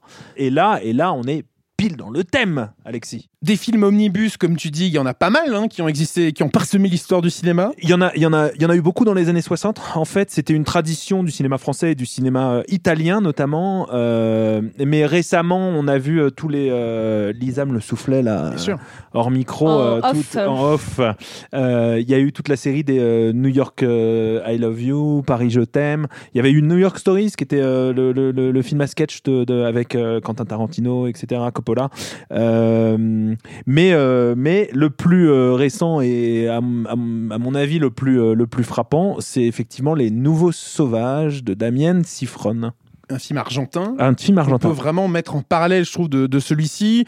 Parce que, comme dans Les Nouveaux Sauvages, Regagnant donc raconte en fait comment le quotidien va être bouleversé pour plusieurs de, de- des, personnages de ces différents sketchs euh, à partir du moment où ils vont gagner au jeu. Alors gagner au loto en l'occurrence, on parle de plusieurs millions d'euros à chaque fois.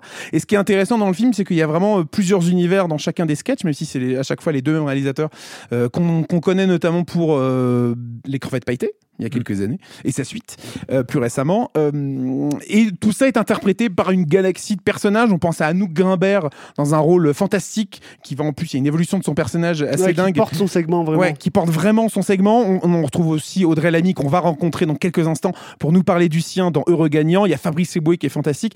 Et puis il y a toujours quelque chose de, de très particulier à découvrir un film à sketch avec justement ces histoires qui sont assez courtes. Et en fait, on se dit que des fois, c'est pas plus mal d'avoir des histoires très courtes, très condensées, où au final, il n'y a pas de longueur. On va suivre ces personnages pendant Le- quoi, une vingtaine de minutes. Très rythmé du coup. C'est ça, il est ultra rythmé. On suit ces personnages pendant une vingtaine de minutes euh, dans des situations soit haletantes, soit dramatiques. Mais en tout cas, on, on- on reste quand même dans un, un univers où ça se passe globalement pas ultra bien. Enfin, il y a toujours des gros problèmes. Je pense que c'est la force du film en fait, c'est qu'il il ne se refuse à aucun moment de euh, d'utiliser son postulat euh, pour aller dans quelque chose soit de très euh, macabre, cynique ou, euh, ou en utilisant l'humour noir mais à la perfection. Quoi. Oui, c'est ça. Faut pas s'attendre à voir quelqu'un gagner 5 millions d'euros et justement aller s'offrir tout ce qu'il veut et avoir une Il y a toujours un peu, un, un peu ce- cette idée de, de la conséquence. De, Ouais. de gagner quelque chose, mais en conséquence, euh, ça, ça me fait penser un peu à faire attention à ce que l'on souhaite. quoi. C'est- Ouais, ouais. Ce, ce truc très, euh, très conte presque, très conte de fées, très moral. Bah, c'est ça. Euh, et, ça, ça, c'est intéressant. En plus, avec la tournure un peu noire et dramatique. Lisa C'est bah, exactement le, le mot que j'allais dire. C'est t'as as vraiment l'aspect moral en fait du truc de de te dire en fait euh, regardez cette histoire. bah, la morale de l'histoire c'est ça, la morale de l'histoire c'est ça. Donc ça je trouve ça hyper intéressant et tu disais aussi euh, très justement c'est que t'as une galaxie de personnages du fait du format, mais en même temps ils sont allés chercher les réalisateurs des, des acteurs qui viennent d'horizons différents et Carrément. et tu vois, on en parlait tout à l'heure avec euh, Nous les Leroy, c'est aussi ça qui fait, je pense, une grosse force de, ce que, de la sélection cette année à l'Alpe d'Huez, c'est que notamment tu as des genres dans le genre de la comédie, et là en l'occurrence un omnibus, mais en plus de ça, c'est ça? Oui, c'est ça. J'ai eu un doute. Ça m'a Et, juste, euh, juste fait rire. Et en même temps, euh, tu as euh, des, des, des acteurs qui s'essayent à des genres hyper différents. En même temps, avec ce fil conducteur concernant euh, Heureux Gagnant sur cette morale du, du jeu d'argent, du loto, il y a ce truc très macabre en même temps, euh, comédie très euh, cynique, acerbe, euh, qui est hyper plaisant et limite très jouissive en fait à voir et à Carrément. découvrir à chaque fois. Et comment en fait à chaque histoire, ils arrivent à te trouver une, une, des, des scénettes, une action, des personnages qui fait qu'en fait, instinctivement, tu vas complète. Tu as beau switcher en fait entre deux histoires, la suivante arrive, t'es encore plus immergé dans, dans celle-ci. En fait, il y a, vraiment tu ne quittes jamais ce rythme-là. Et, euh, et je trouve qu'en fait, au final, chaque sketch ou chaque histoire euh, vraiment se vaut, euh, se valent les unes les autres. En fait, il y a aucune faiblesse là-dedans. Et je pense que ça a à voir avec le fait que, contrairement peut-être à, à un omnibus comme pouvait l'être Paris Je t'aime qui a été réalisé par plusieurs réalisateurs, même s'il y a ce fil conducteur, c'est que là, tu as un duo de réalisateurs à sa tête et il y a vraiment eux euh, de bout en bout en fait. Donc il y a vraiment cette continuité là. Je pense que ça peut être aussi une force euh, à la façon euh, comme les, nou- les nouveaux sauvages l'été aussi, tu vois. Et là, j'y repense, il y a aussi Les Fantasmes qui étaient sortis en 2021 par les frères Fankinos. Dans Ah lequel oui. il y avait Jean-Paul Oui, oui, Rouve, à euh, euh, Carole Bouquet Ouais. euh, et, et tout un tas d'autres acteurs. C'est sorti il y, a, il y a deux ans. En tout cas, Heureux Gagnant, ça sort donc dans les cinémas pâtés dès le 13 mars 2024. Pour nous parler plus en détail de son rôle, de son personnage et de ce qu'il a attiré justement dans cette proposition assez inédite et ultra intéressante, je trouve, de cinéma, on part à la rencontre d'Audrey Lamy qui nous parle d'Heureux Gagnant tout de suite dans Séance Tenante. Bonjour, Eh bien, bonjour, bonjour à vous. On va se parler de Heureux Gagnant aujourd'hui. Oui, Euh, quel kiff c'est pour vous d'être à l'Alpe d'Huez pour présenter un film?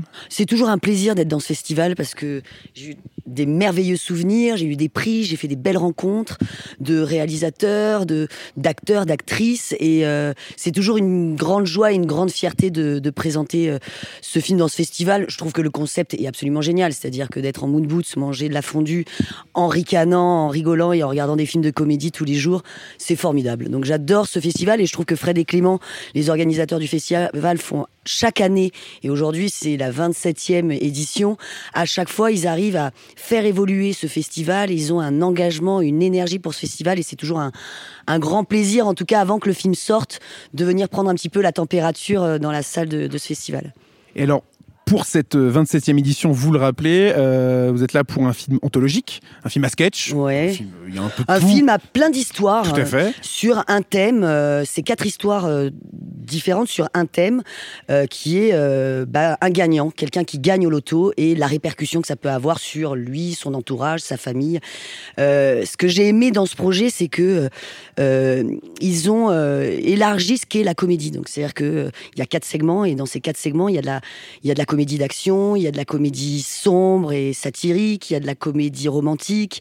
Euh, il y a plein de situations totalement différentes autour de ce thème-là qui est, euh, voilà, du jour au lendemain, on gagne une énorme somme d'argent et qu'est-ce qu'on en fait Et qu'est-ce qu'on devient Et dans votre segment en particulier, celui que vous partagez notamment avec Fabrice Eboué, qu'est-ce qui vous a plu? Plein de choses. Euh, En fait, le projet, déjà, à la base, quand on m'a expliqué le pitch, je trouvais ça génial, déjà très original. On s'est tous posé la question du jour au lendemain, si on gagne 5 millions d'euros, qu'est-ce qu'on fait? Euh, Ça fait rêver et en même temps, c'est vertigineux. Euh, ce que j'ai aimé, c'est euh, euh, les réalisateurs. J'avais adoré euh, euh, les crevettes pailletées, j'avais ado- adoré leur travail. Et là, l'originalité, ce que ça raconte.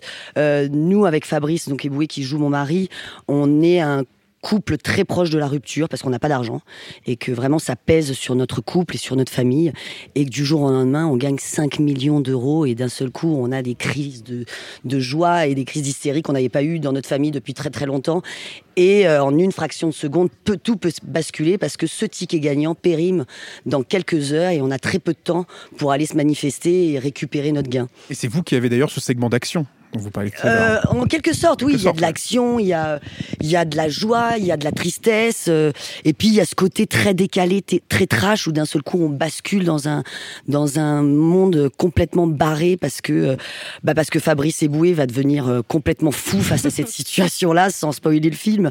Mais euh, il y a des situations, oui, d'action, de folie totale. et voilà, et c'était un grand kiff de tourner avec Fabrice. On avait tourné ensemble il y a quelques années et on avait très envie de se retrouver autour d'un projet qui nous correspondait tous les deux. Et là, l'occasion s'est présentée. Et euh, moi, quand j'ai regardé euh, votre sketch, mais qui est en deux parties finalement, Ouais. j'ai trouvé très intéressante l'évolution de votre personnage en fait, parce qu'il y a, comme vous le disiez, ce côté trash et hyper absurde de la première partie, et dans la deuxième partie, on découvre une autre facette de, de votre personnage. Qu'est-ce que vous préférez chez elle? Et qu'est-ce que peut-être vous avez préféré aussi aborder? Est-ce que c'était peut-être la première partie hyper jouissive de on a le loto ou euh, peut-être la deuxième partie sans, sans trop euh, Honnêtement, les, les- le- le- les deux, ce que j'ai aimé, c'est euh, cette femme qui, d'un seul coup, elle pense que plus rien n'est possible parce que.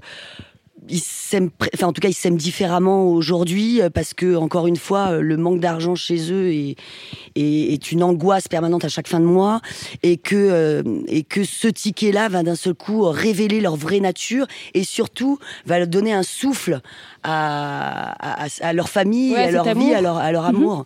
Et c'est ça qui m'a plu, c'est qu'effectivement, il y a deux vraies parties où d'un seul coup, on sent dans la voiture qu'il y a un- quelque chose de très pesant et que d'un seul coup, il y a une hystérie et puis d'un seul coup, il y a une retombée, il y a un chamboulement de, de, de, tout ça. Et ce que j'aime, c'est que euh, se rendent compte que finalement, euh, l'argent fait pas le bonheur et ils ont réussi à, à trouver grâce à ça ou à cause de ce ticket que l'amour était plus fort finalement que euh, les zéros qu'ils pouvaient avoir sur leur compte en banque. Quoi. Et puis en plus, je trouve que dans, dans ce segment-là, il y a une forme de comédie sociale finalement, parce que c'est, on peut parler de parvenus, on peut parler de, de, de ces gens enfermés dans leurs conditions qui vont essayer de trouver cet échappatoire ouais, via ce cet argent-là. Ce que j'a- j'adore euh, dans notre partie, mais aussi un petit peu dans d'autres segments donc du film, donc les autres Mhm. histoires, c'est euh, un événement comme ça extraordinaire qui tombe, qui arrive, euh, bah, des gens ordinaires quoi, à Mhm. qui il se passe rien. Euh, nous, on on a une voiture qu'on doit changer depuis des années. euh, on va chez ma belle-mère passer des vacances parce que sinon, bah, on fait rien. Et c'est des gens qui sont très ordinaires à qui il va arriver une aventure qui va complètement les, les, les, les dépasser. Et, et ça, finalement, c'est aussi un petit point commun qu'ont toutes les autres histoires aussi autour de ce thème-là. Vous le mentionnez tout à l'heure, il y a forcément un bel attrait pour la comédie à travers le postulat de qu'est-ce qu'on ferait avec euh, 5 millions d'euros ou plus. Ouais. Euh, mais dans votre segment en particulier, je trouve qu'il y a quelque chose de, euh, de très euh, porté sur l'émotion entre vos deux personnages. Euh, on a des séquences qui sont quand même assez euh, intenses par rapport à ce que votre personnage peut lui dire, euh, la façon dont il est représenté vis-à-vis de la famille. Euh, Oui, elle et, lui en et même un humour un peu macabre après Ouais, qui vient ouais, ouais. s'installer. Euh, C'était difficile pour vous ou pas de, de, de créer très vite un personnage sur quelques minutes seulement? Non, parce que les personnages étaient quand même très dessinés, très caractérisés. On sait euh, qui on est, on sait qui on représente, quelle classe sociale euh, on représente, etc. Donc, ça n'a pas été difficile. Honnêtement, le- le- les deux réals avaient tellement bossé en amont. Mm. Euh, ils nous ont donné tellement d'infos sur notre personnage, les situations qu'on allait traverser, etc. Qu'il y avait mm, que du plaisir. On a fait beaucoup de lectures. Le fait qu'on se connaisse aussi très bien avec Fabrice, ça facilite aussi les choses. C'est-à-dire que on se connaît dans la comédie, on connaît notre rythme. Euh, il a un humour très trash déjà, euh, Fabrice, et, moi j'aime bien aussi. Je suis très cliente de ça. Donc on a essayé de trouver ce point commun qu'on avait ensemble. Et donc non, ça n'a pas été euh, difficile à partir du moment où vous avez un socle, c'est-à-dire un- une écriture qui nous permet de comprendre qui on est, d'avoir le ce fil rouge qui est très bien écrit et très bien dessiné. Il n'y a plus qu'à s'amuser et se laisser porter. Et justement, le- par nature, c'est un film avec donc plusieurs histoires, quatre segments euh, dont vous parliez tout à l'heure. Euh, ça a été quelle redécouverte du film quand vous l'avez, quand vous avez pu le voir pour la première fois terminé, Ouais. avec justement les autres histoires dans lesquelles vous n'êtes pas? Oui, dans laquelle je suis pas du tout. bah, C'était une, une redécouverte du, du film. Déjà, quand j'ai lu le scénario, je trouvais ça tellement. euh, Il y avait tellement de choses. Encore une fois, on parle de l'action, du romantisme, etc. Du côté trash, brutal, hyper violent par moments. Enfin voilà, il y a, il y a du sang, il y a de l'amour, euh, il y a du désespoir, il y a tout. Et quand j'ai vu le, le, le, le film pour la première fois à la Projo, j'ai trouvé qu'ils étaient en- allés encore plus loin dans, parce qu'ils ont aussi des acteurs euh, qui leur ont permis de, de pousser un peu le trait. Euh, Je pense à Anouk Grimbert qui est absolument euh, démentielle dans son segment à elle. Elle est, elle est incroyable. Là aussi, on parle d'une évolution de Tout à fait personnage. ce que j'allais dire, ouais. C'est ça, Exactement. où elle, elle est hyper honnête. euh, ce ticket, elle veut le rendre, sans spoiler non plus, mais Mm. elle veut le rendre. Elle est, elle est très sincère, elle. Et puis d'un seul coup, elle devient mais une espèce de menthe religieuse où elle est prête à tout, quoi. Euh, Avec un personnage qui devient très machiavélique rapidement. hyper machiavélique, hyper dangereuse et tout ça. Le plaisir de découvrir le film, c'est aussi des acteurs qu'on n'a pas forcément l'habitude de voir, euh, des situations euh, qui ont été inventées ou peut-être qui se sont inspirés. Je parle des réalisateurs, ils se sont sûrement inspirés aussi de, de- de vraies histoires qu'ils ont qu'ils ont regardées ou en tout cas ils se sont tellement informés sur tout ce qui était possible, sur tous les gagnants qui ont qui ont reçu ça. Euh, J'étais agréablement surprise de voir comment euh, euh, chaque segment était poussé à l'extrême, tout en restant hyper sincère et en étant hyper réaliste. Euh, donc première projo, on s'est dit waouh c'est génial. Et puis quand on parle de, alors pour moi c'est pas vraiment un film à sketch, c'est parce que sketch il y a un truc qui est un peu bizarre parce que c'est plutôt un film à plein d'histoires où les personnages se rencontrent pas entre eux, mais il y a un thème principal. Et c'est, euh, c'est du coup, ça amène un rythme très soutenu. C'est-à-dire moi, quand j'ai vu le film, euh, quand je sais que nous on finit par notre segment, je me suis dit putain, on en est déjà là. Le rythme est très rapide parce qu'ils sont tous, tous les personnages sont dans une euh, situation d'urgence.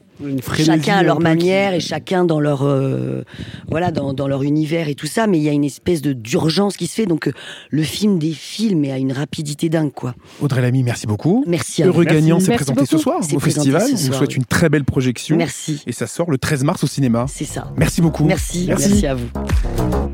Et on continue cet épisode en vous parlant du film Et plus si affinité, un film réalisé par Olivier Ducret et Wilfried Mans.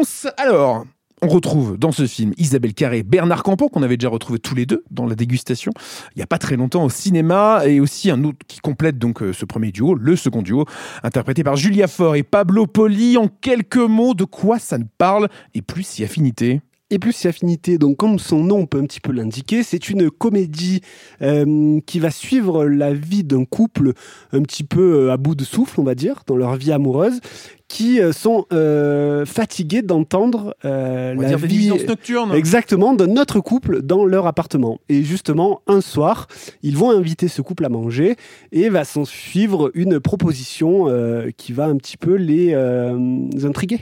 On va rester vague. Il y a un côté très théâtral qui se dégage de ce film-là. Ouais, ça fait partie en fait de ces comédies où, euh, où euh, la situation se développe à partir de, de, de- d'un, moment donné. En fait, ça, ça fait penser euh, au prénom et notamment et euh, à Carnage de Polanski aussi. C'est-à-dire que il y a effectivement euh, l'envie de mettre euh, quatre personnages que tout oppose euh, dans une situation où en fait tous les contraires vont vont exploser. Je trouve que c'est euh, quand, quand tu dis théâtral, c'est amusant parce que ça veut pas dire non plus euh, une absence de, de cinéma. Parce Absolument que pas. non, non, pas non, du tout. Non, sûr. je sais bien. Mais ça, ça- je trouve que au contraire, je, je réagis par rapport à ça parce que euh, on dit toujours ça pour dire en gros, bon bah c'est du théâtre filmé de, de, de ces comédies-là. Et je trouve que euh, dans ce cas, comme dans, dans le prénom, en fait, il y a toujours la volonté de, par des mouvements de caméra, par des axes, etc.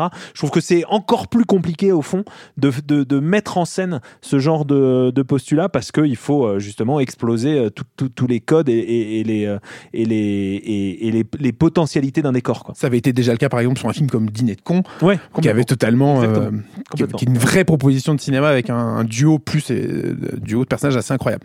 Pour nous parler du film Et plus si affinité qui sortira dans les cinémapathés dès le 3 avril 2024, on part tout de suite à la rencontre de ces acteurs et actrices avec Julia Faure, Bernard Campan et Pablo Poli dans Séance tenante.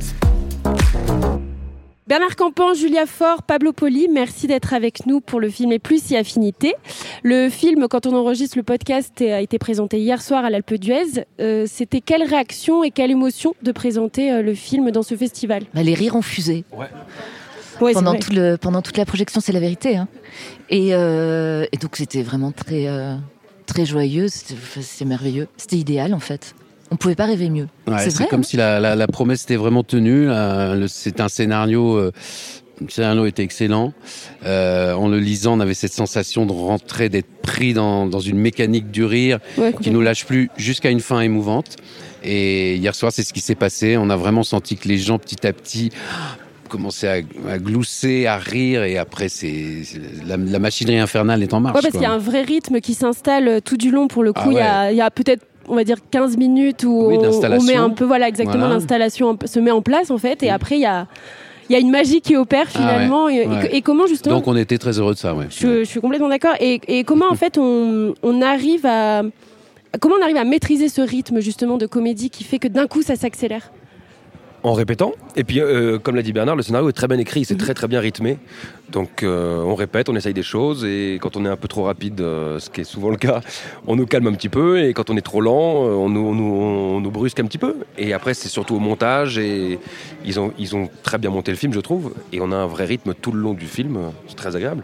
Et ça s'est ressenti hier quand même. Quand on a euh, le, le- le- ce qui est notre cas, hein, Isabelle compris bien sûr, et de, de plein de comédiens, quand on a le sens de la comédie, on a un certain sens du rythme. Mhm. Voilà, on, on- on sait euh, malgré nous, je dirais, euh, où on se trompe, on ne sait pas, mais mais normalement on sait que voilà, c'est pas une seconde, c'est une demi-seconde, c'est voilà, et on a un sens du rythme.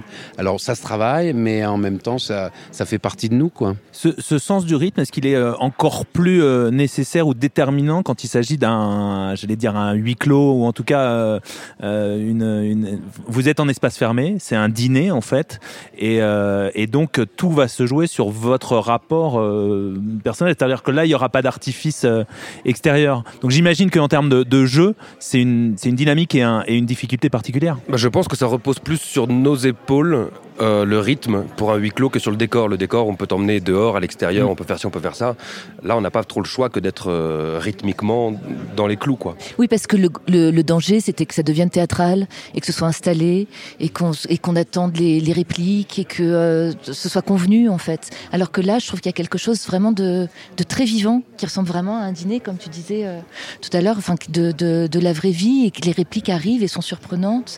Et comme disait aussi euh, Bernard, en fait, il y a le sens du rythme inné des, des comédiens de comédie, mais il y a il- qu'il faut ac- accorder aux autres, quoi. Et donc il y a aussi, il y a vraiment l'écoute des uns des autres qui était euh, déterminante, quoi. Et, et justement, par rapport à ce sens du dialogue et du rythme, euh, on ressent à travers le film, il y a une, une réelle authenticité qui émane en fait de vos, vos personnages et des interactions entre eux.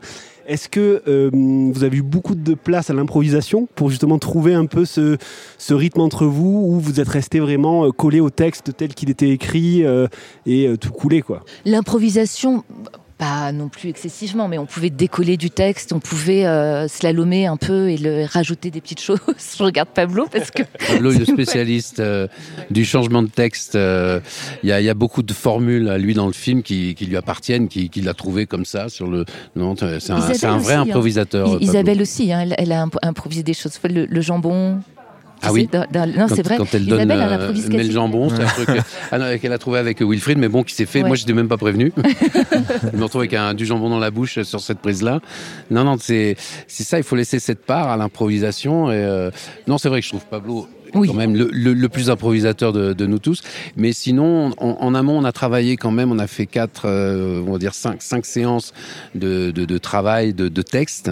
Et, et là, on a proposé aussi des, des choses plus à nous. euh, voilà, ça c'est pas improvisé, mais en même temps, ça, ça n'était pas dans le texte au départ. quoi. Et on n'a pas forcément respecté tout ce qu'on a fait d'ailleurs pendant les quatre séances de répétition, mais ça nous a permis de créer un lien entre nous, d'avoir confiance, de savoir qu'on pouvait s'appuyer sur, euh, enfin les uns sur les autres, quoi, et que, euh, que ça- et déjà de bien s'aimer, de s'apprécier, et d'avoir envie de jouer ensemble et de faire ce tournage ensemble, quoi. Là où l'improvisation a été possible, c'est que c'est encore une fois c'est bien écrit, et donc euh, on n'a pas à modifier le texte pour qu'il devienne meilleur ou plausible.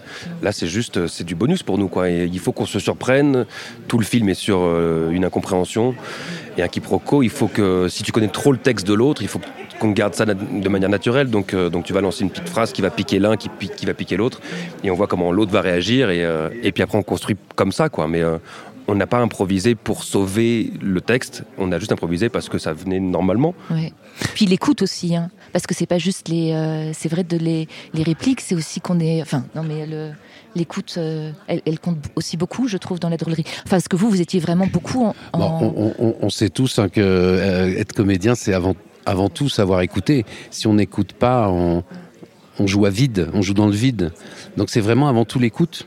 Et, euh, et quand on se connaît, quand on a appris à se connaître et qu'on s'apprécie, bah, l'écoute est d'autant plus facile, le jeu est d'autant meilleur. Quoi. Le film est un remake de Sentimental, un film espagnol. Euh, la grande différence, je trouve, c'est effectivement l'écriture, euh, notamment la, la- la- la finesse et les- les- les- le rythme des punchlines.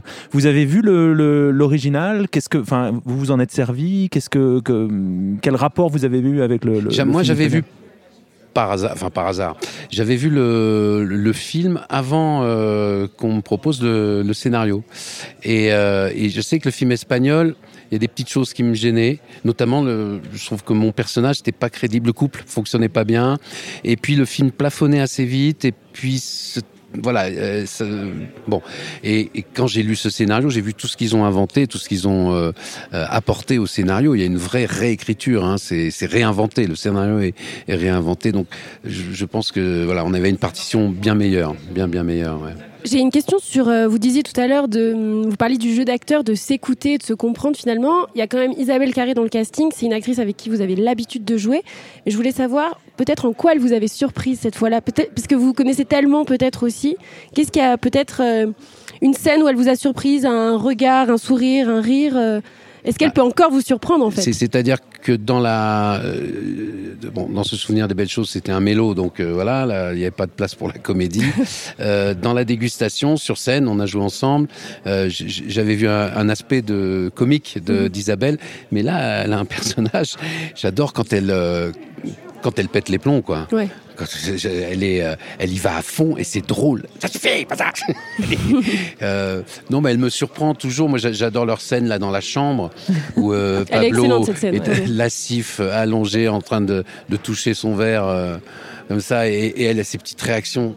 Elle est, elle est formidable. elle est- enfin voilà. Bon bah. Ah Non mais Isabelle, on la voit rougir, on la voit transpirer, Ouais. et puis le- elle peut dire des choses, mais d'une vulgarité assez incroyable, et ça, dans sa bouche, c'est merveilleux. Ouais. Donc c'est le, enfin, de- Ouais. elle, euh, Elle a un génie comique. euh, Ah ouais, là elle fait mouche à chaque fois, mais le vrai. rapport entre vous, il y a un ping-pong entre vous Mm. qui est extraordinaire, quoi. Une complémentarité, et à la fois, ouais. à la fois vous vous opposez tout le temps. C'est merveilleux. Et pas que comique, Isabelle, elle peut, elle peut vraiment tout jouer pour le coup. Et dans le film, ça se ressent quand elle a des, des- des moments plus d'émotion. Ça nous embarque instantanément, quoi. Elle a cette espèce de force. De, de- Elle connaît tellement bien son personnage, je pense. Mm. Elle le connaît peut-être même mieux que nous. De, de- Elle a une vision, elle y va. Et je- moi, je suis, je suis très impressionné, quoi. De prise en prise, euh, parfois c'est la même chose, parfois ça n'a rien à voir avec ce qui, a eu, ce qui a été fait avant. Et c'est encore mieux. Dans la scène de la chambre, par exemple, moi j'avais le sentiment d'être parti un peu trop loin. Et on, on termine, et puis elle a dit, les gars, je veux juste, on, on en refait une vite fait comme ça, on calme un peu le truc. Et je pense que c'est celle-là qu'ils ont gardé, euh, en, en tout cas sur Isabelle, quoi. Elle, elle a une telle compréhension générale du plateau, c'est très impressionnant, quoi. Bon, elle est pas là parce Et que. toujours bon, partante euh, pour, en- pour faire une prise. Ah ouais, ça toujours. J'ai jamais plus, vu plus. j'ai tourné avec elle aussi. Euh, je me souviens dans des situations, on est crevé, on a fait 25 prises, on n'en peut plus. Moi, j'ai au secours pourvu que ce soit fini en tête. Et elle on va en faire une. Et là, il y a Isabelle qui fait Ah chouette, une chance, euh, une chance de plus. elle est toujours partante. Ouais, elle est hyper quoi. généreuse Toujours en tant qu'actrice. Ouais. Contrairement à Bernard qui est un enfer, hein, vous, l'avez compris. On ne se refait pas, on ne se refait pas. J'ai j'ai l'impression que c'est- votre couple qui était finalement le plus euh, compliqué à, à- pour euh, déminer les clichés. C'est-à-dire que c'était facile de, de, de- vu le, le, le, le- le- le- ce que vous incarnez en fait, euh, à la fois la séduction, le, le, le, le- le lâcher prise. J'ai l'impression que c'était sans doute le plus, le, plus, le plus difficile dans la nuance à jouer. Je sais pas ce que, comment vous percevez ça.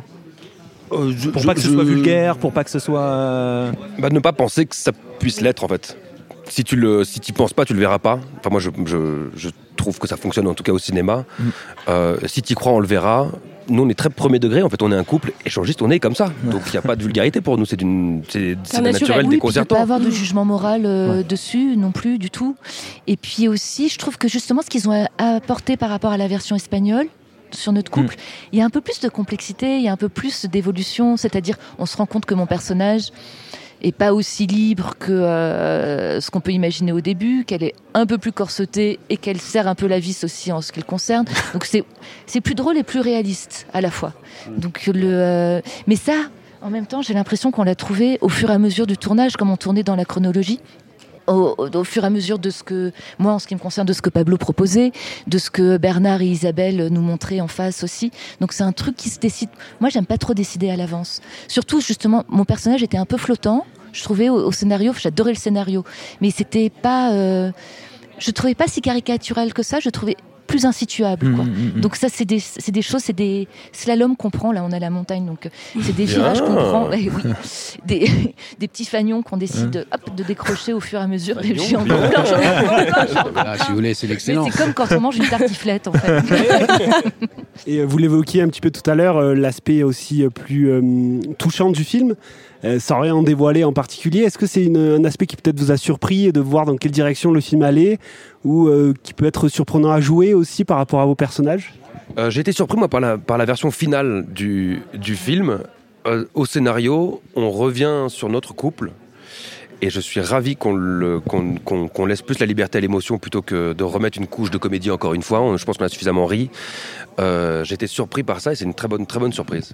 Puis je trouvais la fin très ouverte, en fait, d'ailleurs. En, le- en le revoyant hier soir, je me suis franchement, enfin, je sais pas, mais bon, on va pas parler de la fin. Mais euh, Non, on meurt, pas, là, quand on on meurt va pas tous. divulgacher. Ouais, c'est triste. Non, mais, euh, Dans le Boeing, voilà. Est-ce que le gigot est assez cuit ou non? On C'est saura ça. jamais.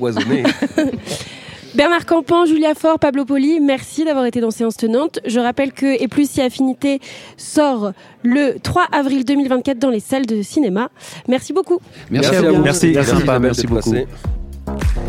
Et enfin, dernier film abordé aujourd'hui pour lequel on va rencontrer une partie de son équipe, c'est Tomber du camion. Alors, au contraire des films précédemment cités, qui eux étaient tous en compétition, celui-ci est un petit peu particulier pour la simple et bonne raison que c'est euh, la séance de la présidente. C'est ça hein, le, le terme exact?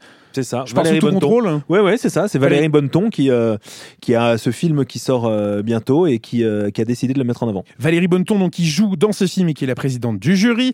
Euh, un film dans lequel on retrouve également Patrick Timsit. Alors, en deux mots, on peut décrire ce film comme une espèce de comédie sociale dans laquelle on va suivre le personnage interprété par Patrick Timsit, qui joue un pêcheur, un marin, qui va être obligé de, de rester euh, à terre, qui, qui ne va plus pouvoir euh, exercer son métier et qui va partir dans des espèces de petites combines de vol, hein, clairement. Et un jour, il va se retrouver euh, face à un élément qui va totalement euh, bouleverser sa vie et euh, la vie de son couple et sa vie de famille, puisque il a accessoirement euh, deux enfants qui sont gendarmes. Donc, euh, quand on fait des petits larcins comme ça, je pense qu'avec des enfants gendarmes, ça ne rend pas forcément la situation très simple, surtout quand tout le monde habite dans le même village. Bref, Tomber du camion, euh, c'est un film avec euh, Patrick Timsit et Valérie Bonneton. Tomber du camion, ça sortira donc dans les cinémas pâtés le 28 février 2024. Et pour nous parler plus en détail du film, on parle à la rencontre de Valérie Bonneton et de Philippe Paulet-Villard, son réalisateur, tout de suite dans Séance Tenante. Alors Valérie Bonneton, Philippe Poirier-Villard, bonjour, bienvenue dans Séance Tenante. Euh, on est ici donc pour parler de Tomber du camion, votre nouveau film, et également d'une façon générale du Festival de l'Alpe d'Huez, dont vous êtes présidente du jury euh, cette année. Euh, pour commencer en deux mots, on est à quelques heures de la fin de la compétition. Comment ça s'est passé? Euh, Quel est votre ressenti, même si Bon, alors, je vais vous dire évidemment... ce que j'ai euh, préféré. Je vais, vous dire, non. Le prix. je vais vous dire le prix. Oui, je vais vous le dire tout de suite parce que comme ça, ce sera fait. Bah écoutez, on se régale depuis le début, voilà. Tomber du camion qui sortira le 28 février 2024 dans les salles. C'est votre nouveau film dans lequel également vous jouez aux côtés de Patrick Timsit. Euh, Gaël, il me semble que tu as une Oui, question. euh, pour moi, moi, je euh, m'adresser à, à- à Philippe Paulet-Villard. Euh, vous, vous êtes aussi euh, écrivain. Oui, tout à fait. Je suis crois. devenu. Je suis devenu. ouais. Et, et ma question était, euh, était de savoir comment est-ce que vous savez, vous savez ou vous sentez qu'un sujet devient un, un- un sujet de livre ou un sujet de film? Bon, mais alors disons, c'est une question dingue. Je vais vous dire pourquoi. Non, mais c'est fou. Non, parce qu'en fait, donc le film sort le 28 février et j'ai écrit un roman en parallèle. Ah, c'est incroyable. Qui part d'un premier synopsis qui, pour le coup, était un synopsis beaucoup plus romanesque au sens où il y avait beaucoup plus de rêves, de parallèles, de choses machin. Et ce sera un roman qui sort le 3 mars, qui s'appellera Le naufrage de Ah, Stanislas. marrant. Alors, question étonnante. Parce qu'en fait, on sent que c'est un roman ou un film. Et là, en l'occurrence, le premier synopsis était un roman. Et les producteurs m'ont demandé de retravailler pour que ça devienne la matière d'un film. Donc, j'étais frustré. Je me dis, bon, bah, j'étais frustré pendant le financement qui a été assez long. Et je me suis dit, je vais. Euh, du coup, bah, écrire un, un roman en parallèle. Et puis après, le film s'est tourné et le roman était écrit. Donc c'était une aventure euh, très étrange. Les décors coûteront beaucoup moins cher. D'autant que si on devait tourner le film. Pareil pour le cachet tel- des acteurs. Non, non, mais surtout que si on devait tourner le film tel que le roman est écrit, c'est vrai que c'est un film à gros budget parce que pour le coup, il s'en passe des choses dingues, quoi, des choses euh, même euh, un peu de paranormal, même par moments, des choses. euh, Donc, non, oui, c'est intéressant. Belle question, merci. Ça, veut dire qu'à la base, vous ne faites pas la différence finalement entre euh, le, le- le- ce qui peut devenir un film et ce qui restera un, un- Alors, de la, différence au début, euh, c'est une ligne. hein. Le désir, il s'inscrit en une ligne. J'ai envie de raconter l'histoire de. Alors on commence à la raconter, et puis après, c'est euh, ben, c'est quoi? Est-ce que c'est vraiment une comédie? Est-ce que c'est vraiment un drame? Là, en l'occurrence, on est entre les deux. On est entre la comédie et en même temps la comédie sociale, entre guillemets, anglo-saxonne, comme le font les anglo-saxons, c'est-à-dire en ne se privant pas euh, des codes du cinéma réaliste, hein, euh, caméra à l'épaule, mais vraiment caméra à l'épaule, pas une steadicam, une vraie caméra à l'épaule, et puis des acteurs qui jouent vrai, enfin moi ce que j'appelle euh, vrai, c'est-à-dire qui sont ancrés dans le réel, et c'est pas pour autant qu'on n'a pas le droit de s'amuser et d'en rire, parce qu'on est dans du comique de situation, avec une ironie dramatique évidente, puisque le spectateur sait des choses que les protagonistes ne savent pas eux-mêmes. Et, euh, donc à partir de là, euh, bah, ça devient une comédie. Et en même temps, on se dit oui, mais pourquoi? Pourquoi on devrait s'interdire en même temps d'être euh, ancré dans le réel? Surtout quand on a des acteurs qui peuvent le faire, ce qui n'est pas le cas de tous les acteurs. Il y a des acteurs qui sont très talentueux à un endroit, mais qu'on ne peut pas déplacer, qui ne peuvent pas se déplacer. Dans le cas de Valérie Bonneton ou de Patrick Timsit, mais dans ton cas c'est évident, Valérie Bonneton est quelqu'un qui, qui a le potentiel euh, aussi parce que, je le disais tout à l'heure, dans la vie, c'est quelqu'un qui est ancré dans le réel. C'est une, mère de, c'est une vraie mère de famille, c'est quelqu'un qui a des, des vrais soucis quotidiens, qui se bat, qui, qui tient la baraque vraiment. Elle n'est pas très loin du personnage de Françoise dans l'histoire. Euh, voilà, est- c'est, c'est- c'est ça qui est intéressant. Alors après, il y a euh, bah, c'est ce désir aussi, hein, le désir de, de- de vouloir le faire. Il y a beaucoup d'acteurs qui, qui restent dans des zones de confort, comme on dit aujourd'hui, dans, le, hein, dans le, le- la- les fameuses zones de confort. Toi, tu as envie de te déplacer. Je pense que Patrick Timsit avait envie aussi. Ouais, ouais, ouais, ouais. Et, et on retrouve deux acteurs euh, qui sont dans un désir commun et, une intelligence commune. hein. Euh, c'est hyper intéressant ce que vous dites et notamment quand vous citez en fait le cinéma anglo-saxon euh, presque réaliste et naturaliste j'ai envie de dire euh, enfin on peut pas s'empêcher quand on voit en fait tomber du camion de penser à du Ken Loach quoi finalement euh, et, et je voulais savoir justement peut-être euh, dans, dans quelle mesure peut-être ce cinéaste vous inspire-t-il ou justement quelles ont été ses références un peu pour construire l'histoire Euh, est-ce que vous avez puisé aussi dans du cinéma français Euh, quelles ont été un peu vos, vos références Bon, là-dedans il faut dire la vérité quand même. Il y, a- il y a un truc avec certains artistes, c'est valable dans tous les domaines, hein. des artistes qui durent, qui s'inscrivent dans la durée. Euh, Ken Loach a une particularité, c'est qu'on voit des films qu'il a tournés dans les années 70 et on est saisi de la même manière.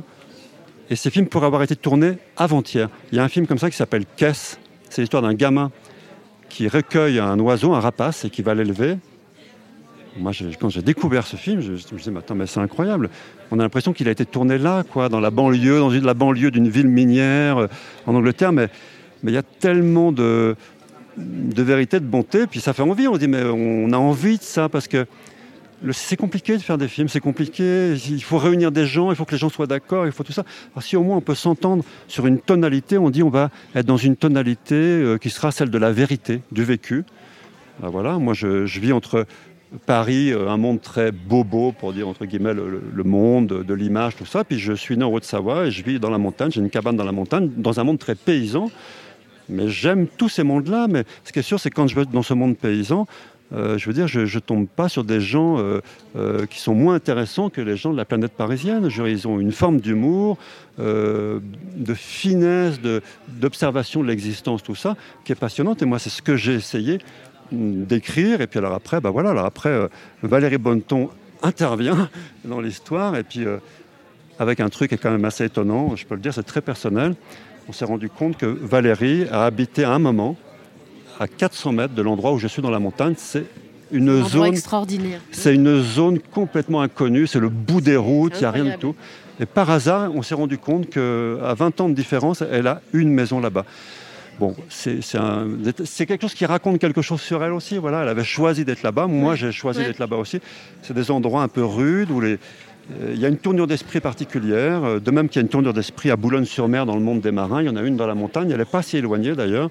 Et, euh, et voilà. Donc moi, des gens comme euh, Françoise dans le rôle de, de tomber du camion, euh, moi j'en connais dans la vie, hein, des femmes qui, qui tiennent qui tiennent la baraque réellement, qui ont un mari, le mari paysan qui arrive avec ses bottes en caoutchouc, il parle très fort, il est en colère, il est ci, il est ça, puis il veut refaire le monde, puis la femme en face, elle le recadre gentiment, et c'est elle qui tient la baraque. le- voilà, et ça, Il a tout dit. hein. Résumé. Justement, sur, sur ce personnage de Françoise, comment est-ce que euh, vous, vous avez aussi été dans des comédies euh, sophistiquées, un peu moins, un peu plus euh, fantastiques, fantaisistes, on va dire Comment est-ce que euh, vous retournez à un personnage qui est, euh, comme vous disiez justement, euh, très ancré dans le réel? Comment, que- quelle, quelle mécanique en termes de jeu d'acteur euh, c'est? Est-ce que c'est, euh, vous, vous allez euh, côtoyer des gens? Est-ce que c'est juste un truc de bon sens? Comment Bah, ça se passe? Bah non, en effet, moi, c'est tout simplement le- l'histoire, le, personnage m'a touché parce que je dois certainement reconnaître quelque chose dans le personnage. J'ai traversé des choses très difficiles avec les enfants, euh, voilà, personnelles. j'ai- euh, donc ça, ça- ça me touche tout de suite. Et puis, euh, dans voilà, de de, de s'occuper de cet enfant, de le prendre et de, de m'y attacher. Enfin, j'en avais très envie. Voilà. Je... Et puis surtout, quand j'ai lu le scénario, quand je l'ai reçu, je me suis dit c'est une chance de qu'on propose quelque chose d'aussi différent de ce qu'on propose d'habitude. Parce que malheureusement, quand on fait rire, euh, voilà, je, je suis rentrée au conservatoire, je suis une actrice, je me sens pas une actrice comique particulièrement. Alors oui, j'aime faire rire, mais euh, j'adore ça, mais mais pas n'importe comment, pas pas avec n'importe qui. euh, donc euh, là, d'un seul coup, je rentrais dans un univers qui me plaisait beaucoup. Et ce que j'ai ressenti tout de suite, quand tu disais, tiens, la maison là-bas, l'endroit, en fait, bien sûr qu'on ne, me- qu'on ne- me connaît pas ou qu'on ne connaît pas les, les gens, mais c'est vrai que j'ai reconnu tout de suite quelque chose et j'ai découvert, j'ai vu tout de suite, enfin, un artiste. Voilà, Philippe, je me suis dit, c'est un artiste, c'est un véritable artiste. Et donc, euh, j'avais très très envie de rentrer dans son univers, for- for- forcément. Et, et voilà, tout s'est avéré un peu euh, comme je l'imaginais. Euh, j'avais vraiment envie d'aller vers quelque chose de différent et pour moi, euh, ça me paraît pas difficile. Ça me paraît pas du tout difficile de, de travailler ce personnage. J'avais l'impression que je l'avais en moi, évidemment, de- d'en parler, de discuter, de travailler ensemble avec Patrick, etc. Mais euh, je me sentais assez proche, Oui. tout simplement. De toute façon, quand on te regarde, quand on, moi, je- on, se retrouvait hier matin au petit déjeuner de l'hôtel, je la Ouais. vois arriver comme ça avec son plateau, tout ça. Tu portes en toi toutes ces dimensions, à la fois de, de quelqu'un qui. Il y a, il y, a, il y a- il y a de l'anxiété en toi, il y a des trucs, puis en même temps il y a de la drôlerie malgré toi, Ouais, parfois ouais, aussi. ouais, ouais, Il y a tout ça. Et sur le tournage, c'était ça, il y a eu des moments, il y a une réplique où elle arrive, il y a 12 bouillo- bouilloires qui ont été volés en fait, et puis les, enfants gendarmes disent mais elles viennent d'où? Puis le plus sérieusement du monde, elle dit ben euh, il y avait une promo chez Lidl, euh, du coup j'en ai acheté 12. Elle dit ça, et, tout d'un coup. Et il y a un autre. J'adore le mensonge en fait. J'adore parce que c'est un truc d'enfance quoi. C'est-à-dire euh, j'ai un problème avec le mensonge. J'ai du mal à mentir. C'est vrai. Et alors dès qu'il faut jouer le mensonge au cinéma, je trouve ça merveilleux parce que je trouve ça merveilleux quoi. Je, je peux pas vous expliquer. J'adore ça. C'est pas grand chose. C'est tellement fin ça de dire le temps de la réflexion. Du coup, j'en ai acheté 12. Ça me fait ça me fait beaucoup rire. Oui, oui, oui. C'est c'est la Et- pureté et- aussi. Il y a quelque chose je de pur. Je De trouve que ces moments-là, en plus, ce qui est amusant, c'est que ces moments-là, c'est les moments où il y a la, la vérité du paradoxalement, il y a la vérité du personnage qui se dévoile un peu Oui, plus, oui, quoi. oui, oui, ouais. Oui, à travers vrai. le mensonge, quoi. Donc Oui, c'est oui, oui. aussi. euh, Oui. Oui. Puis alors après, il y a d'autres moments, c'est ça qui est intéressant avec un personnage comme... Un autre exemple, il y a une scène dans un commissariat où il y a un aveu euh, entre la mère et le- l'enfant gendarme. La scène, elle est écrite, c'est l'enfant gendarme, Sébastien Chassagne, qui doit pleurer. Et on se dit, nous, euh, ça va être assez drôle, un gendarme qui pleure, ça va être émouvant et drôle en même temps. On envoie la scène, on démarre, moteur, tout ça. Valérie joue, elle le joue avec une telle intensité qu'elle pleure. Elle pleure dans la scène. Et nous, sur le plateau, on est tous là et on pleure. On se met tous à pleurer comme ça en même temps. Et c'est vrai que du coup, Sébastien Chassagne en face, qui doit pleurer, le pauvre, il est en charge d'un truc énorme parce que Valérie, elle est embarquée totalement. Elle est embarquée totalement dans son personnage, dans l'émotion. Et lui ne peut pas euh, atteindre euh, cette zone à- dans laquelle elle se situe. Donc à partir de là, ben, la scène se transforme. Et ben ça, c'est l'apport. euh, C'est vraiment l'apport d'un comédien. hein. Je voilà, d'une comédienne. Elle fait ce truc qui n'était pas prévu, qui fait que tout d'un coup la scène change et pour, quel- pour, de, pour de bonnes raisons. Et on se dit, bah voilà, bah c'est c'est un des moments ça, le- c'est du super, parce film. que c'est ça la liberté aussi, de Oui, pouvoir ou- laisser, de ne pas savoir ce qui va se passer. Ça, c'est merveilleux. C'est pour ça que j'aime ce métier. De ne pas savoir ce qui va se passer, comment. comment... Voilà. Oui, oui, oui, complètement. Oui. Bah, je crois que oui, dans, dans le métier idéal d'acteur, ce serait ça normalement. hein, c'est le saut dans le vide, mais après, il faut avoir euh, le courage aussi. C'est une sorte de courage. Toi, tu as ce truc-là. Tu te jettes dans le truc. bah, c'est ce que tu j'aime, te planques pas derrière. euh, Non, c'est ce que j'aime, de pas maîtriser forcément et d'un seul coup, d'une- on, on a le trac, on se dit comment, on va, comment cette scène va arriver, on ne sait pas.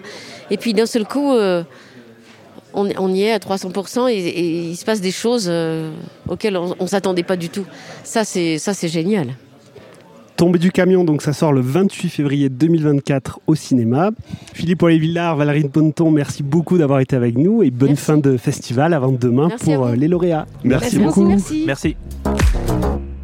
Et avant de terminer cet épisode, petit tour de table, justement, pour revenir sur les grands films qui nous ont marqués en, en- pour cette 27e édition euh, du Festival de la Plaise. Une première d'ailleurs pour Robin, pour Lisa et pour moi-même. Et pour Gaël. Est-ce que tu les as Waouh, comptés, ouais. tes éditions Non, j'ai dû faire 4 ou 5 éditions en tout. Voilà. Très bien. Ouais, Et- ouais. et tu- et pour, pour l'instant, plutôt content de, de ce Ah qui ouais, est ouais, proposé je ici trouve que, cette, ouais, cette ouais, année. ce, ouais. que, ce que moi, ce que j'ai vu ici euh, démontre, bah, c'est ce qu'on disait tout à l'heure, quoi, qu'il se passe un truc dans la comédie française. Et c'est euh, c'est super, euh, super excitant pour les mois à venir. Ouais. Et Lisa, est-ce que toi, tu avais un film que tu voulais, dont tu voulais parler? Alors, Chacun va peut-être revenir justement sur un, un film qui l'a particulièrement marqué euh, cette semaine. Ouais, bah moi petit coup, enfin petit coup de cœur, gros coup de cœur pour euh, Bis Repetita en fait. Je trouve qu'il y a quelque chose sur, euh, on a déjà énuméré plein de raisons et ils en ont très bien parlé dans le podcast, c'est que je trouve qu'il y a quelque chose dans le rythme, dans, dans ces personnages, dans le clown de Xavier Lacaille, c'est ce qu'on disait, dans le magnétisme de Louise Bourgoin, dans comment on arrive à jouer avec les langues aussi, euh, que ce soit l'italien, le français, le latin, évidemment. Enfin, il y a plein de comiques de situation qui sont hyper bien écrits, beaucoup de cinéma, comme le disait Gaël tout à l'heure. Donc ouais, gros coup de cœur et vraiment bonne surprise parce que quand je suis allée le voir en projection, je ne savais pas à quoi m'attendre en fait et il y a vraiment eu un vraiment une ouais, une dose de, de bonne humeur et de, de drôlerie pendant une, une heure et demie, une heure 45. Robin, de ton côté Ben, je suis assez d'accord avec Lisa, j'aurais peut-être dit euh, bis repetita de, de tous les films qu'on a pu voir, mais euh, quand même d'une façon générale, ce qui m'a marqué dans ce festival, euh, c'est de voir que même si c'est euh, donc un festival dédié à la comédie, euh, la comédie elle-même a plusieurs sous-genres et plusieurs catégories, et c'est vraiment ça qu'on a pu ressentir avec des propositions très variées, très différentes, qui vont toucher d'autres sous-genres pour pour enrichir la comédie même. Et dans Bis Repetita, où j'aurais pu citer aussi euh, Moulay le Roi, mais, mais Bis Repetita en particulier, cette façon de jouer avec le second degré du sujet, euh, mais de façon très premier degré, euh, je, trouve ça, je, je trouve que le mélange marche parfaitement. Je sens Donc, que le euh, fait que ça soit du latin, ça t'a beaucoup parlé. Ouais, en fait, Est-ce que t'as fait du latin Pas du tout. Ah d'accord. Euh, Pas du tout pourtant, mais euh, ça aurait pu. Mais, mais justement, cette implication euh, euh, d'une langue morte, mais du coup qui paraît. voilà, exactement, exactement. Oula, oula. Langue ancienne. Langue ancienne. On sent mais que ça touche quelque chose de Ouais, très profond. ouais. Mais, mais justement, qui dans le film n'a n'a jamais paru aussi vivante. Et c'est sûr, ça ouais. qui est, qui est Ouais. intéressant et qui marche totalement. Et de ton côté, Gaël, un film à Bah, je suis désolé, je vais pas être très original, mais je dirais bis repetita, ouais, euh, pour euh, pour euh, exactement. Enfin là, je suis, euh, on est on est à l'unisson sur euh, sur ce film pour effectivement d'abord les, les personnages, les acteurs aussi. Il y a une qualité d'écriture, une qualité de, de jeu qui est vraiment vraiment très très forte. Euh, et puis effectivement, je trouve qu'il y a il y a un sujet qui euh, qui tout en étant euh, de la pure comédie, euh, qui va chercher chez Prof. euh, le film des années 80 ou euh, chez, euh, chez, chez les, les- les- beaux gosses parle d'un truc qui est, qui est grave, en tout cas sérieux, qui est ce- ce- ce- un truc, notre rapport culturel aussi à une langue euh, qui est en train de disparaître. Qu'est-ce que c'est que le langage, que la, la- culture? Et je trouve que tout ça est dit, mais, mais vraiment de manière assez brillante. Et je trouve que c'est vraiment un film très réussi. ouais. Alors, je ne peux qu'appuyer hein, ce que vous dites, parce que moi aussi, j'ai le droit de donner un petit. Mais bien petit sûr. Ah, c'est gentil quand même de me laisser un peu de parole. Non, euh, bien sûr, bis repetita, fantastique. Je ne vais pas en rajouter par rapport à ce que vous venez de dire. Je suis absolument d'accord sur tout ça. Moi, je pense que de mon côté, ça reste quand même Nous les Leroy, euh, qui est une proposition de cinéma, je trouve, euh, vraiment passionnante pour plein de raisons qu'on a déjà évoquées tout à l'heure, que ce soit dans sa partie comique ou un peu plus dramatique. Il y a un casting, il y a une distribution absolument, euh, absolument euh, magistrale. Je trouve que que ça soit dans les quatre rôles titres ou justement tous les personnages qui vont un petit peu graviter autour de, de cette famille. Et puis il y a quelque chose sur le sur le discours de, de des, des non-dits, de, euh, de hum, des sentiments dans une famille, de, de, de la, peur presque du- de dire je t'aime euh, à son fils ou à son père et inversement à sa mère, à sa fille. Euh, et, et- et un tout autre truc autour de la communication et du langage aussi dans, dans ce film et de la relation entre parents et enfants que je trouve euh, vraiment euh, bouleversante et qui moi m'a beaucoup parlé. Et puis au-delà de ça, en effet, on est sur le premier film de Florent Bernard en tant que metteur en scène et je trouve qu'il y a quand même beaucoup de cinéma là-dedans et il y a une passion pour, on l'a dit, euh, les, les, les, les films des années euh, 80-90 de Joe D'Apato, euh, les, espèces de coming of age euh, euh, et les, films pour ados, etc. Et, je trouve que ça se ressent énormément dedans sans que ça tombe dans le fan service avec des plans ou des références à rallonge sur ce genre-là. Mais moi, pour moi, c'est ce qui fait vraiment la force de, de ce film, au-delà, bien sûr, de, de une quantité incalculable, probablement calculable. Il suffirait de se poser d'avoir un, petit boulier. Mais enfin bref, mais de, de, scènes drôles et vraiment hilarantes. On s'est tapé vraiment des vrais fous rires pendant la projection. Mais justement, c'est cette combinaison de scènes très drôles et en même temps touchantes et qui parlent de, de sujets familiaux et, et, euh, et vraiment fort, je trouve, sur le, le- ouais, le- vraiment la communication à l'intérieur d'une famille qui est pas toujours simple, euh, que j'ai trouvé vraiment, euh, vraiment bouleversante. Bis repetita, Nous les Leroy, visiblement des films qui ont euh, plutôt euh, remporté, euh, euh, comment dire, nos suffrages. Nos suffrages, tout à Et fait. on n'a pas encore pu tout voir, donc euh, on- Exactement. On, on pourra également encore découvrir d'autres films, évidemment. Eh bien, merci beaucoup, Gaël, merci beaucoup, Lisa, merci beaucoup, Robin. Merci à toi. Waouh, à l'unisson, euh, d'avoir partagé euh, tous ensemble cette, euh, cet épisode assez exceptionnel enregistré depuis l'Alpe d'Huez, un hors série, comme vous pouvez le constater, un épisode un peu hybride avec beaucoup de rencontres, une dizaine de talents au total. Euh, merci à vous trois d'avoir été autour des micros de séance tenante depuis le festival de l'Alpe d'Huez. On se retrouve prochain épisode mardi à la rencontre d'un des plus grands réalisateurs de l'histoire du cinéma français. Rien que ça, Wow. Jean-Jacques Hano, avec qui on va parler de la ressortie euh, du nom de la rose dans les cinémas pâtés. Et on reviendra bien entendu très largement sur la ressortie du premier Dune le 7 février et surtout de Dune deuxième partie qui sortira le 28 février un peu plus tard. Donc en tout cas, merci beaucoup d'avoir été avec nous. Merci de nous avoir suivis jusqu'au bout de cet épisode avec euh, beaucoup de talents qui font le cinéma français et la comédie française. On se retrouve donc dès mardi pour un nouvel épisode et puis à très bientôt pour de nouvelles aventures. Prenez soin de vous et à très bientôt au cinéma. Va manger une fondue.